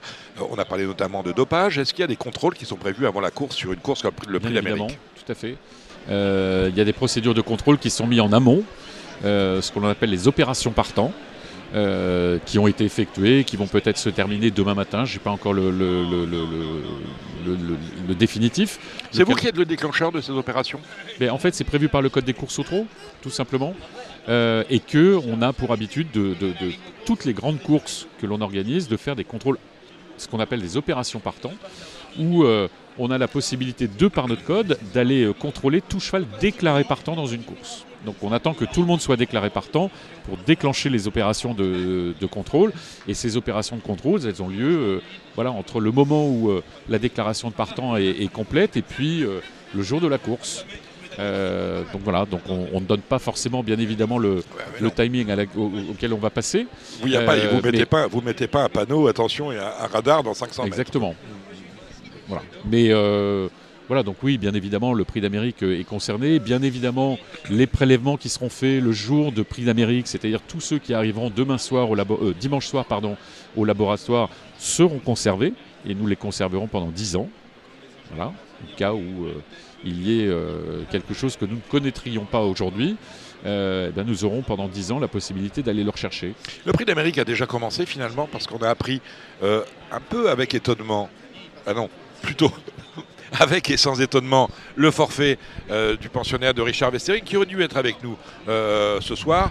Euh, ben non partant parce que euh, le virus, le, virus de la maladie de Lyme, d'où je ne sais pas comment on dit, a été détecté chez lui, donc il est non partant.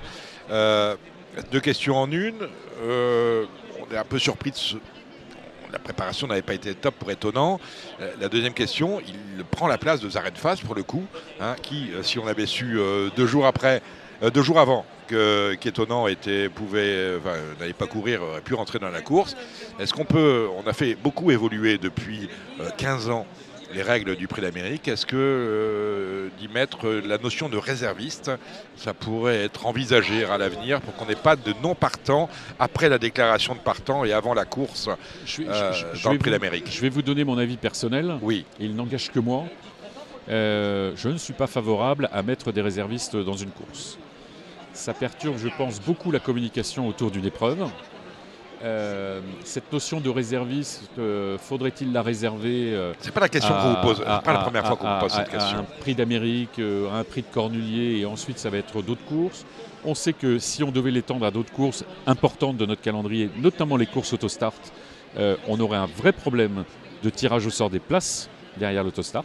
Parce qu'on ne peut pas simplement Parce mettre que le règlement prévoit, le plage. règlement du code des courses prévoit que si jamais il y a- il man- on manque de partants dans le Bien prix d'Amérique, on est, euh, on est sur un départ, un 2100 autostart, ce qui s'est couru une fois. hein, le prix d'Amérique s'est couru moi- une fois. moi- je vais sur vous dire, 2100 avec moi, le je, vous donne mon avis personnel. Maintenant, je suis bien, bien sûr pas fermé du tout à étudier la question.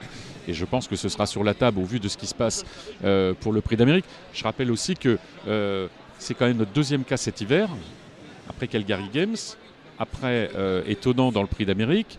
Euh, comment vous dire je, je- je suis- Forcément, ces, que décisions- ces décisions- finalement ces, décisions nous interpellent.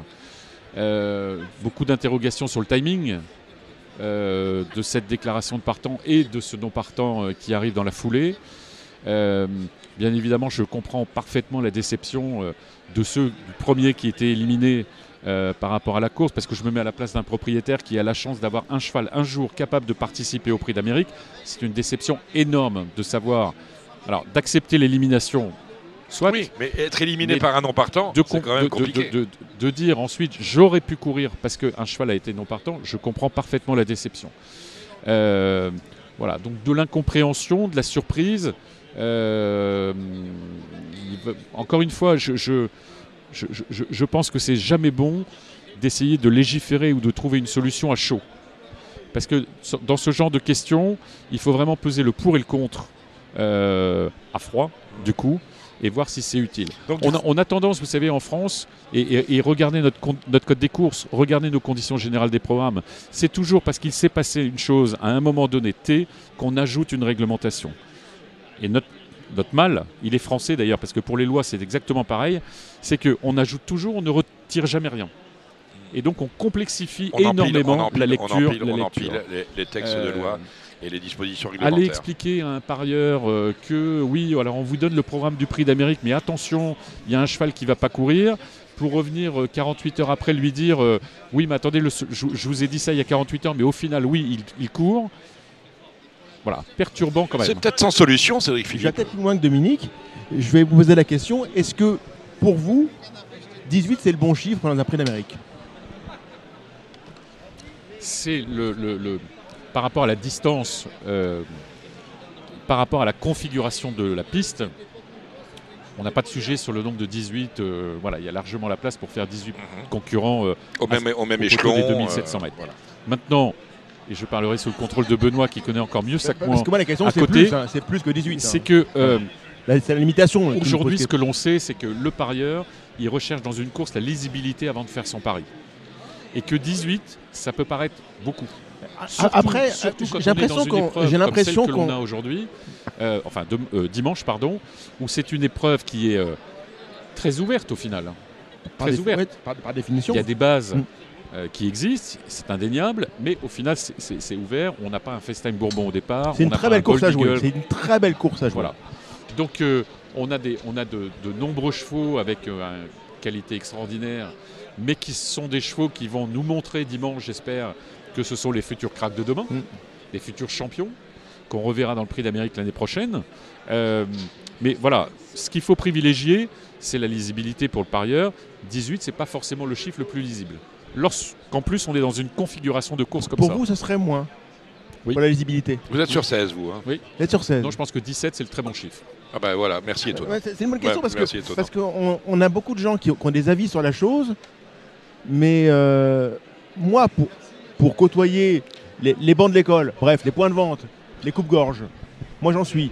Et pour côtoyer les joueurs, ils aiment, ils aiment un peu le, le, le champ des possibles.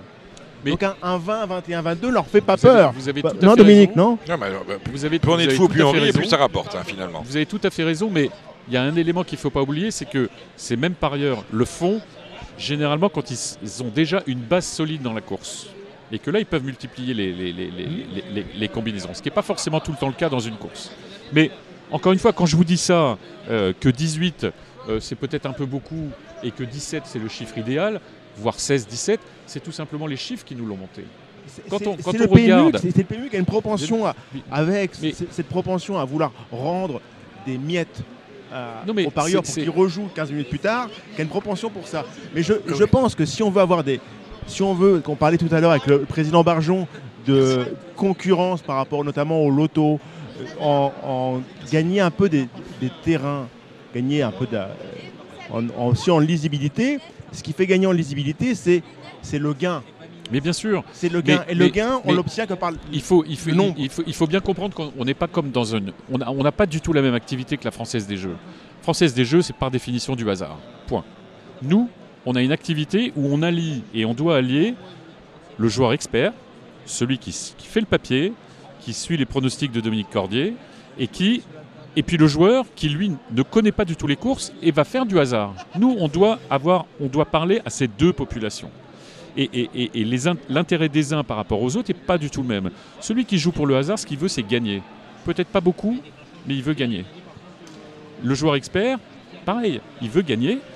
Il sait ce qu'il joue, il sait, il voit la physionomie de sa course, il sait est le, quelle va être l'arrivée. Ça va être une arrivée de favori. Nous, on a cette chance au trot, je le dis, c'est d'avoir des, des arrivées qui sont quand même souvent lisibles conformément à une logique, bien sûr. avec une certaine logique à l'arrivée. Vous avez toujours un cheval qui vient mettre du piment dans l'arrivée d'une course et donc dans les rapports, mais c'est toujours limpide. Vous qui jouez souvent au galop, c'est pas comme Limpide. ça au galop. Ah ouais, hein. je joue Et ça, tout, et ça, et- C'est ça, un- c'est un, on trouve un bonto, je joue au bonto. hein. et ça, c'est un vrai plus. Ça, c'est un vrai plus. Nous, notre, notre préoccupation lorsqu'on choisit, par exemple, les courses euh, qui sont support du Paris Quintet, et Benoît qui est à côté de moi fait ça tous les jours, c'est que il cherche la course la plus lisible pour le parieur. Lisible pour le parieur. C'est-à-dire celui qui va pas forcément gagner beaucoup, mais va gagner. Vous savez, dans le jeu, ce qui importe, c'est de gagner. Mais, euh, Euh, mais c'est- là où la question, la question Prenez l'euro million, prenez l'euro million. Combien vous avez de vainqueurs de la on- cagnotte de on l'euro fait million beaucoup d'erreurs. À mes yeux, on fait des erreurs, par exemple, notamment en choix de pick 5, de jeux combinés. On choisit parfois des courses à 11, 12, 13 partants en se disant que on va se permettre de permettre aux gens de toucher la course. Mais je pense que, bon, pour- comme je vous dis, moi, aller dans les, les points de vente dans- très régulièrement, connaître beaucoup, beaucoup, beaucoup, beaucoup de joueurs. Ils aiment le 18, 20 partants avec un potentiel. Vous pouvez donner la tête autant que vous voulez, Non, mais Benoît. Moi, je- je non, mais vais constamment dans les points de vente. Mais vous avez, Et, mais, et je pense vous avez une catégorie il faut distinguer, il faut distinguer les jeux. Tout à fait à ce que vous dites. Il faut Tout distinguer les fait à ce jeux. que vous dites. Mais, mais encore une fois, le client du PMU, le client du, jeu hippique, du pari hippique, il n'est pas unique.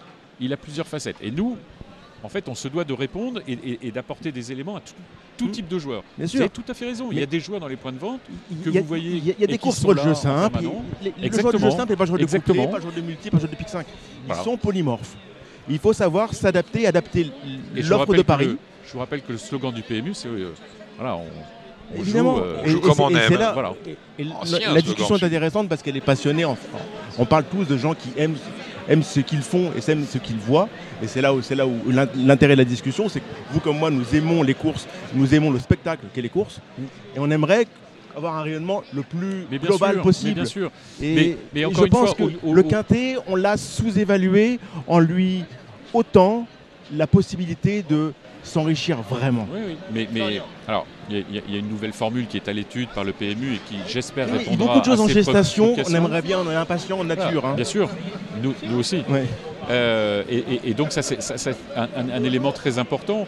Euh, voilà, il, faut, il, faut, il faut que nous on arrive à, à pouvoir répondre à, tout- à tout- tous ces parieurs. euh, alors par notre offre, parce que nous on est organisateur de courses, donc c'est par notre Bien offre. sûr. Euh, et, et- et, euh, et encore une fois, moi, au-delà du ressenti que je peux avoir, et pour avoir discuté avec des parieurs dans les points de vente, j'ai exactement eu, entendu le même discours que vous me donnez. Mais si je regarde les chiffres de manière euh, très objective, je vois que si on revient sur le nombre de partants, c'est que bah, au-delà de, de 17, la courbe des enjeux qui progresse en fonction du nombre de partants, à partir de 17, n'augmente plus. Mais je- Donc, on reste- peut-être aussi éducatif. Bon. On, on est tous, on est tous coupables, On tous va, on pas sûr. refaire, on va pas refaire l'offre du PMU ici avec euh, ce qu'il en faut plus de 20 parce qu'on peut pas aller au-delà de 20. hein. Aujourd'hui, euh, malheureusement, moi j'aimerais bien avoir des courses. euh, je vais aller à Cheltenham, j'aurai la chance d'aller à Cheltenham au mois de mars. Je vais avoir des courses d'obstacles à 25, c'est fantastique. En termes de rapport, quand on touche un placé, c'est un placé qui rapporte quand même de l'argent. Bon, il faut déjà le toucher, mais on va pas refaire cette. euh, ce débat-là ici. Merci euh, Guillaume Merci d'être beaucoup. venu. Bonne fin de soirée. tour. hein. Bonne dire, fin de soirée. On est prêt, tout le monde est dans les starting blocks. Et je, et je- je tiens à rassurer vos auditeurs, je ne suis pas devenu chroniqueur habituel de Radio Balance. Ben, ben, ça me plairait que vous le soyez parce que vous avez un, un- un esprit quand même assez, assez clair et assez euh, euh, transparent, quoi qu'en pensent vos détracteurs. Et ils sont nombreux, mais c'est la place qui veut ça. Euh, voilà, on a toujours plaisir à converser avec vous, Guillaume Merci Opa. beaucoup Dominique. Merci, Guillaume vous tous. Opa. Merci. Merci, on salue euh, Benoît Fabrega. On va, on va accueillir, accueillir aux côtés de euh, Giada Menato. euh, nous avons Gabriele Gelormini euh, et sa belle décoloration qui nous rejoignent. Et je vois arriver le doux parfum. Je vois arriver le doux parfum de Guillaume Gillot. Voilà, qui va s'asseoir avec nous. Voilà, Guillaume, on va te trouver un micro. Pas longtemps, un peu. J'aime Pas bien, longtemps, avoir- un peu. j'aime bien avoir Guillaume de avec cinéma, nous. ce Ouais, Gabi pas longtemps, pas longtemps. Voilà. Guillaume, l'homme qui enflamme les, les réseaux sociaux, fait, fait rire. Hmm. J'entends rien sinon. Voilà. Allez, sans coupure. Voilà. Sans filtre. Euh, nous avons avec nous, euh, on va commencer par Madame Giada Medatio. Euh, Giada, on vous a accueilli dans Radio Balance il y a 3-4 mois. Oui. On a parlé de votre, euh, vos investissements, les investisseurs que vous faisiez venir autour de votre écurie d'obstacles. On vous voit souvent à la scène en ce moment. Vous avez des projets retro, bah, pas seulement pour venir voir Gabi, mais vous avez des projets retro. D'abord, c'est une discipline euh, que vous aimez beaucoup. Ensuite, euh, ben, quels sont, euh, est-ce que vous essayez de créer, créer quelque chose avec les trotteurs? Oui. Ah, ben voilà.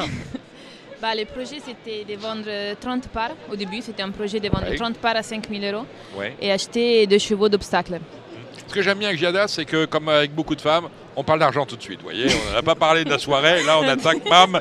Hein, c'est 30 parts à 5 000. Merci, Giada. Exactement.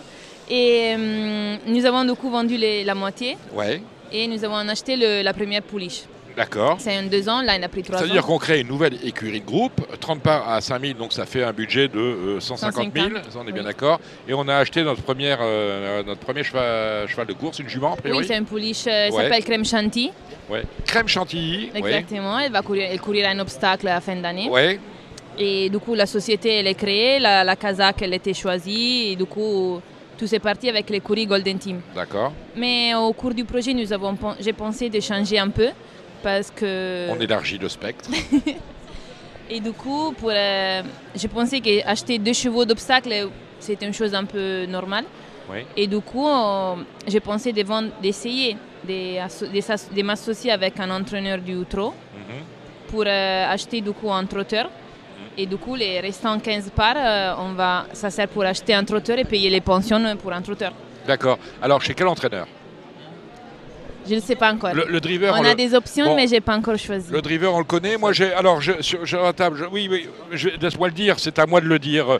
Euh, je vous présente Gilles Curins, entraîneur de trotteur, qui fait souvent appel euh, pour driver à Gabi Gélormini. Ça peut faire un, un tandem intéressant. Et, et depuis qu'il veut mener Gabi, il paye des SF. Et depuis qu'il fait mener Gabi, euh, Gilles Curins paye l'ISF. Eh, Il Exactement. faut quand même reconnaître qu'avec Gabi Gelormini, j'ai une réussite euh, insolente. Insolente. Non, mais c'est vrai. Même si, vrai. même si ben, et ça, arrive, lui, ça, nous, ça lui arrive de faire des attentats. Mais bon. ap- Quel joli mot Après, Non, mais, mais, euh, non, mais j'ai- j'ai- Ah ouais. très, très, honnête, Après- très honnêtement, Gabi, je te défends. J'explique à Gilles qu'on ne peut pas être à 100% tout le temps. Ça n'existe pas. Non. Hein, c'est pas un robot, c'est un italien, c'est un humain italien qui je fais, le plus est. méch- je fais le méchant quand je dis des attentats. Il m'a souvent mené des rêves, alors euh, il, il a le droit de me faire Très des sérieusement, de temps donc on est avec Crème Chantilly, un cheval d'obstacle. Là, on cherche un cheval au trot. Oui. On va trouver l'entraîneur. On est sur nos 150 000 euros et on avance comme ça. Exactement. Du coup, avec des cours. 75 000 euros, on achètera un trotteur, on payera les pensions jusqu'à la fin de 2023. Ouais.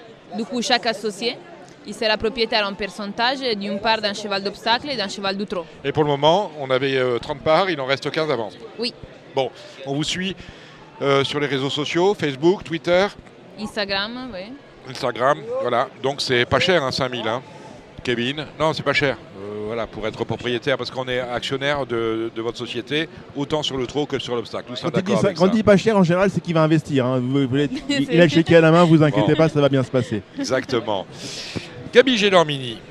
Alors, je vous ai chambré euh, avant-hier parce qu'on a reparlé des courses de décoloration. Elle, euh, au vu, parce que on va, on va pas rigoler, parce que pour certains, euh, décoloration, ça reste une jument euh, de quintet. Voilà, on va pas se voiler Ça la tombe face. bien, c'est un quintet. En revanche, en revanche, bien, salut Marcos un Morgan. En revanche, en revanche, en revanche, euh, ce qu'elle a fait ce midi, il ne faut pas occulter le fait qu'elle a quand même terminé deux fois quatrième euh, de préparatoire euh, de qualificative au Prix d'Amérique et très honnêtement, sa troisième place dans le prix, deuxième place, deuxième. place dans le Prix de Belgique, elle n'est pas du tout volée, elle l'a mérité. Et vous vous me dites, attends, elle n'a pas fini de surprendre parce que dimanche, elle a sa chance.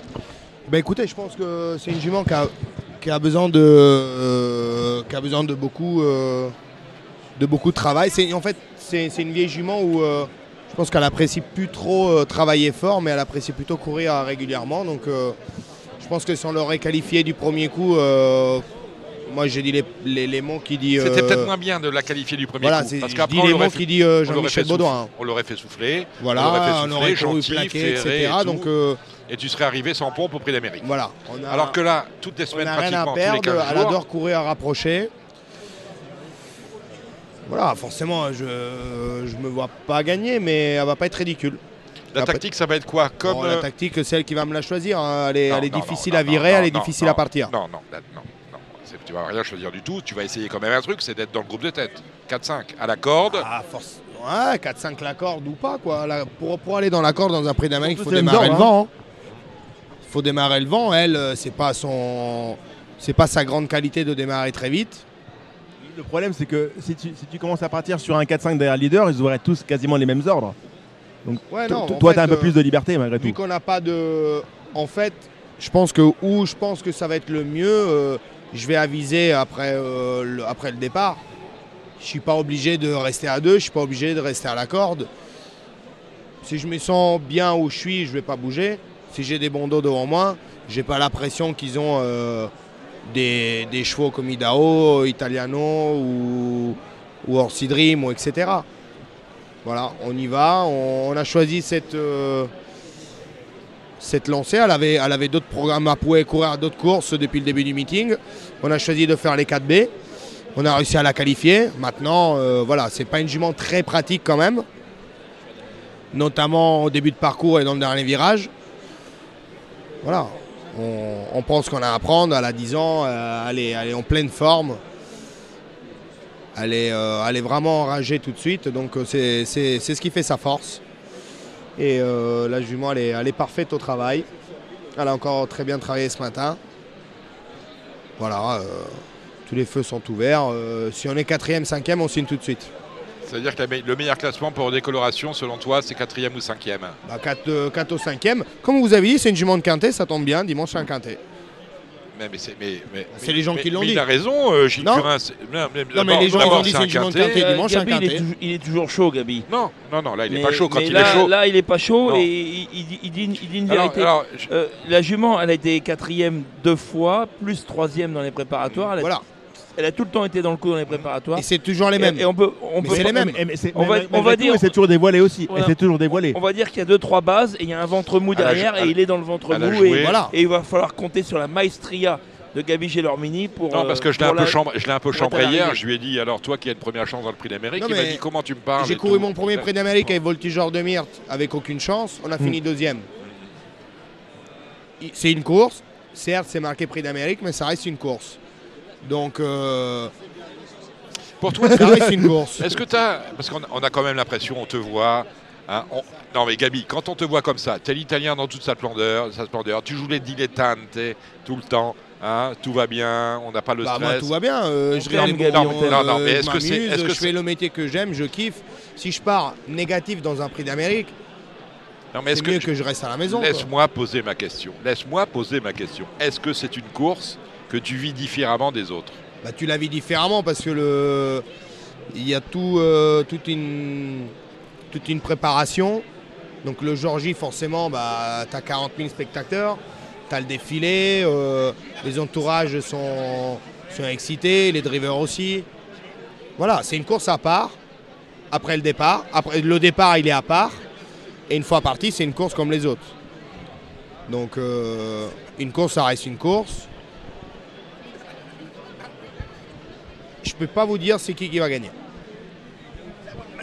Voilà. Il peut, tu peux nous donner ton favori quand même. Ah oui, Non. il sait- pas, il n'y a pas de favori. J'ai euh, trois chevaux que je peux peut-être détacher un petit peu plus. Trois. Hooker Berry et qui? Non. Ah. Euh, Italiano Vero, Idao Tia, Orsi Dream. Et Italiano Vero parce que tu es italien? Non, Italiano Vero parce qu'il va être déféré à nouveau. Philippe Allaire, redoutable. Euh, il était deuxième de. Deuxième de, la de pre- la première qualif Oui, dans la première qualif. C'est un cheval qui a. Hippopofort, euh, super cheval, évidemment. Deuxième d'Hippopofort, mais euh, là, c'est évidemment, vu l'euphorie du départ, bah, il- à mon goût, il va être un petit peu loin. Après, euh, après si ça va, euh, s'il y a un 9,5 dans le bas, Hippopofort, il va, il va les défoncer. hein. Tu es dans le top 5 des, jeux- des, des drivers français, hein, des catch drivers français. Euh, pourquoi décoloration? Il y avait, il y avait il y avait mieux dans la course quand même. J'ai pas entendu. Si tu veux gagner le prix d'Amérique, si tu veux, si ton rêve c'est de gagner, je pense que ton rêve c'est de gagner Ah le prix oui. d'Amérique, l'Elite Lop, des, des choses comme ça. Euh, la, la loterie à Naples. Si tu veux gagner le prix d'Amérique, tu dis pas tiens, je vais driver des colorations. Euh, non, T'aurais drivé qui, toi alors Si- T'aurais si- drivé si- qui, si t'avais- si Ton n'est possible. Qu'est-ce qui aurait le plus correspondu à ta main Qu'est-ce qui t'aurait le plus. Idao Tia. Notia. Le plus facile, Ouais. un cheval froid un peu à emmener, euh, ouais, ça m'aurait convenu, je pense. Je sais pas si Orsi Dream est compliqué. Hein. Bah, en tout cas, Cédrum, j'ai drivé le mois d'août. Euh, à La Rochelle, j'étais cinquième. Là, cette année. hein. Donc- Donc, euh, quel regard tu c'est pour ça que je préfère. Non, c'est pas que je préfère, mais je pense qu'Idao, il peut être de ma main. Quoi. quel, quel regard tu portes sur ta première euh, moitié de meeting? C'est pas mal, hein Bah, très bien, très très bien. J'ai gagné des belles courses, beaucoup de courses. À Ouais. part, euh, bon, bah, je vais être 4 au 5e au niveau des victoires. J'ai gagné des groupes, des quintés. Les clients sont satisfaits. Ça va. Très bien. On va se tourner vers Guillaume Gillot. Tiens, Guillaume, euh, Guillaume Gillot, euh, l'homme de doux parfum. Je J'entends pas. Ah, voilà. Euh, il faut que je parle plus fort, sinon tu ne m'entends Ah, pas. C'est vrai qu'il y a beaucoup de bruit et on n'a pas mis de, de baffle aux grandes dames de, aux grandes dames, aux grandes dames de euh, Céline et euh, Jean-Yves Léreté. Euh, comment tu vois ce prix d'Amérique, Guillaume? Comment je le vois? Ouais, bien? À la télévision ou euh, sur place? Je vais le voir des tribunes déjà. Voilà, ouais. très bien. Euh, bon, comme tous les ans, euh, une course euh, splendide à, à laquelle on pourrait parler ce soir pendant euh, 18 heures. On n'a plus le temps, c'est la fin de l'émission. Ouais, voilà, non, mais on pourrait en parler toute la nuit que, que à la fin du, du discours, on, on serait pas plus avancé, quoi. C'est ça, c'est ça qui est de beau dans les courses, c'est que Euh, on- ça ne dure que deux minutes finalement, c'est très court. hein, un prix d'Amérique, c'est euh, deux minutes euh, et demie, trois minutes, allez, trois minutes dix. Euh, et finalement, on peut en parler avant, euh, jusqu'au bout de la nuit, comme vous le dites, mais ça dure pas longtemps. Et à la fin, euh, quand vous faites les comptes euh, et que vous pensez avoir raison et que votre adversaire a tort, euh, finalement, on peut refaire les courses derrière et on peut encore reparler jusqu'au bout de la nuit parce qu'un voilà. prix d'Amérique, il y a les départs, il y a la course en elle-même, il y a les chevaux qui sont gênés, hein, ceux qu'on ceux qu'on. Donc c'est pour ça qu'on aime ça. Euh, vous avez quoi comme partant, mon cher euh, Guillaume, ce week-end? Ce week-end, il n'y a rien. il y a- Non. On devait avoir Emblème Castellet samedi qui est malheureusement éliminé. Alors je suis monté à Lutèce là juste pour vous voir et regarder le spectacle du, du week-end. Alors Lutèce, pour ceux qui n'ont pas fait euh, d'histoire, hein, c'est Paris, bien évidemment, hein, parce qu'on vient, on vient de, de derrière les yeux. hein, quand on s'appelle euh, Guillaume Gillot, Vous n'êtes pas à Grosbois, vous, actuellement? Pardon? Vous n'êtes pas à Grosbois, actuellement?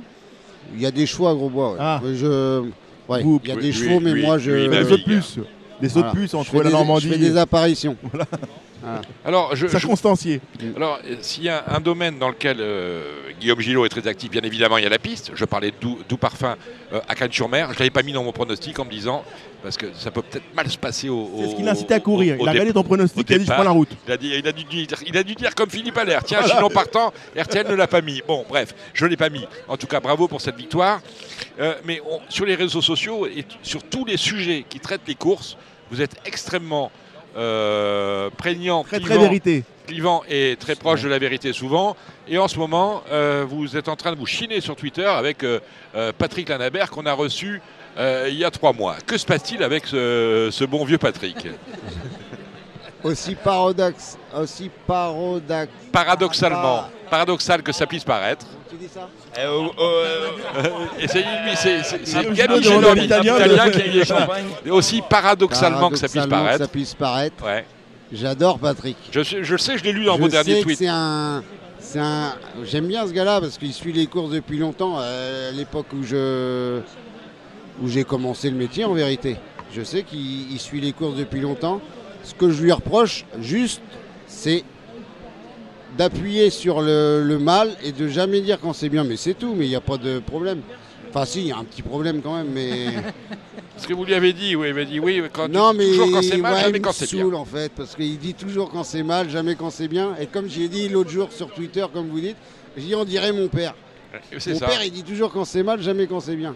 Mais j'adore mon père. hein. Oui, non, mais ça ça n'a absolument. Je l'aime même, mon père. Absolument rien à voir. Eh bien, écoutez, euh, si vous en êtes d'accord, puisque je ne vois plus personne autour de moi, euh, ce sera peut-être le mot de la fin. Il aime son père. Nous, on vous aime, Guillaume Gillot. On aimerait bien vous avoir plus souvent. Hein, je me disais, tiens, depuis qu'il a pris un établissement à Grosbois, on pourrait l'avoir le plus souvent possible au Cardinal, euh, porte de Saint-Cloud, euh, dans le 16e. Vous n'êtes pas encore venu, mais le meeting n'est pas encore terminé. On salue Guillaume Gillot, on salue Kevin Romain du Parisien aujourd'hui en France, on salue Giada Menato avec euh, sa crème chantilly et bientôt un trotteur. On salue Gabi Gilormini, driver de décoloration. On sera là pour vous supporter, euh, Gabi. On salue euh, Cédric Philippe de Paris Turf aujourd'hui en amis. France.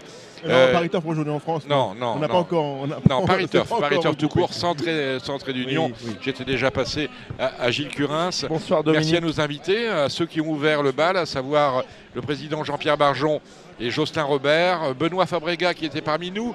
On a vu passer Valérie François Dutro, on a vu passer, il s'est exprimé, euh, Guillaume Opa, il l'a souligné, il n'est pas euh, Vous résident. relire dans Paris Turf demain matin. Il n'est pas. Ah, interview de Guillaume Opa Oui, demain dans le Paris signé. Sylvain Copier, je crois. Salut Sylvain. Euh, Guillaume Opa. qui Moi, Dominique, avec- je vais faire aussi un peu de pub pour le Parisien quand même. Oui, ah, Parce qu'on a quand même des pages supplémentaires euh, qui sont assez rares dans le Parisien. Oui, alors vous allez le nous en parler, parce qu'on a parlé justement avec le président Barjon de l'interview de ce matin euh, de lui, euh, dans le Parisien. Qu'est-ce qu'on va lire ce, ce- ce week-end dans le Parisien? Euh, Il y, a une- il y a une très belle interview euh, sur Eric Raffin qui est vue par ses, par ses proches. Déjà ce matin, il y, a un- il y a un portrait de la famille du Baldestin réalisé Oui. par vous. Exactement. Qu'on a eu la chance d'aller voir à la. Ferté-Fresnel, dans, dans l'Orne.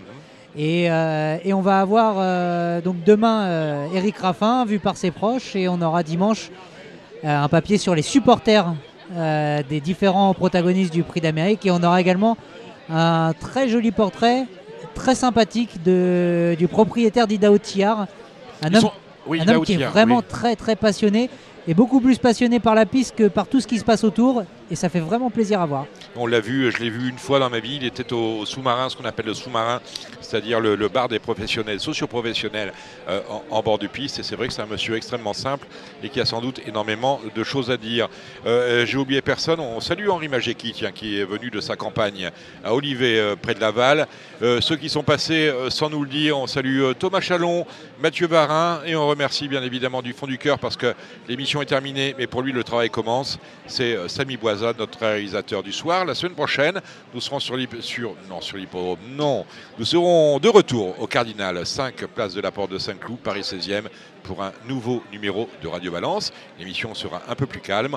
On débriefera bien évidemment de ce prix d'Amérique et on parlera aussi des sujets qu'on a un peu occultés. Et Dieu sait s'il y en a, les affaires de jeu au galop, parce que cela ronfle sur Twitter, sur Facebook, ces cotes qui plongent comme ça, passant de 15 à 5 avec des chevaux qui, sur le papier, n'ont pas beaucoup de chance, mais qui finalement euh, s'imposent. Bref, on a plein de petites pépites comme ça qu'on va déterrer et euh, dont on va vous parler. Euh, Cédric Philippe, bien évidemment, sera là. Gilles Curin-Sosa J'ai aussi. aucune légitimité pour parler de ça. Je, je- Non, je suis d'un on nom de la farce dans les ce sujet-là, D'un euh, don de la farce, oui, parce que lui, lui c'est contre lui qu'on joue aussi. Parce que Dieu sait s'il aime ça. Allez, c'est terminé, on se retrouve la Quand on semaine donne des prochaine. chevaux, des chevaux qui gagnent, ils gagnent 30 contre 1, Dominique. hein. C'est vrai. Les codes baissent pas. C'est vrai. Ciao, ciao. C'était l'émission Radio Balance. Transformez les conseils des experts en gains grâce aux 150 euros de bonus pour l'ouverture de votre compte theturf.fr.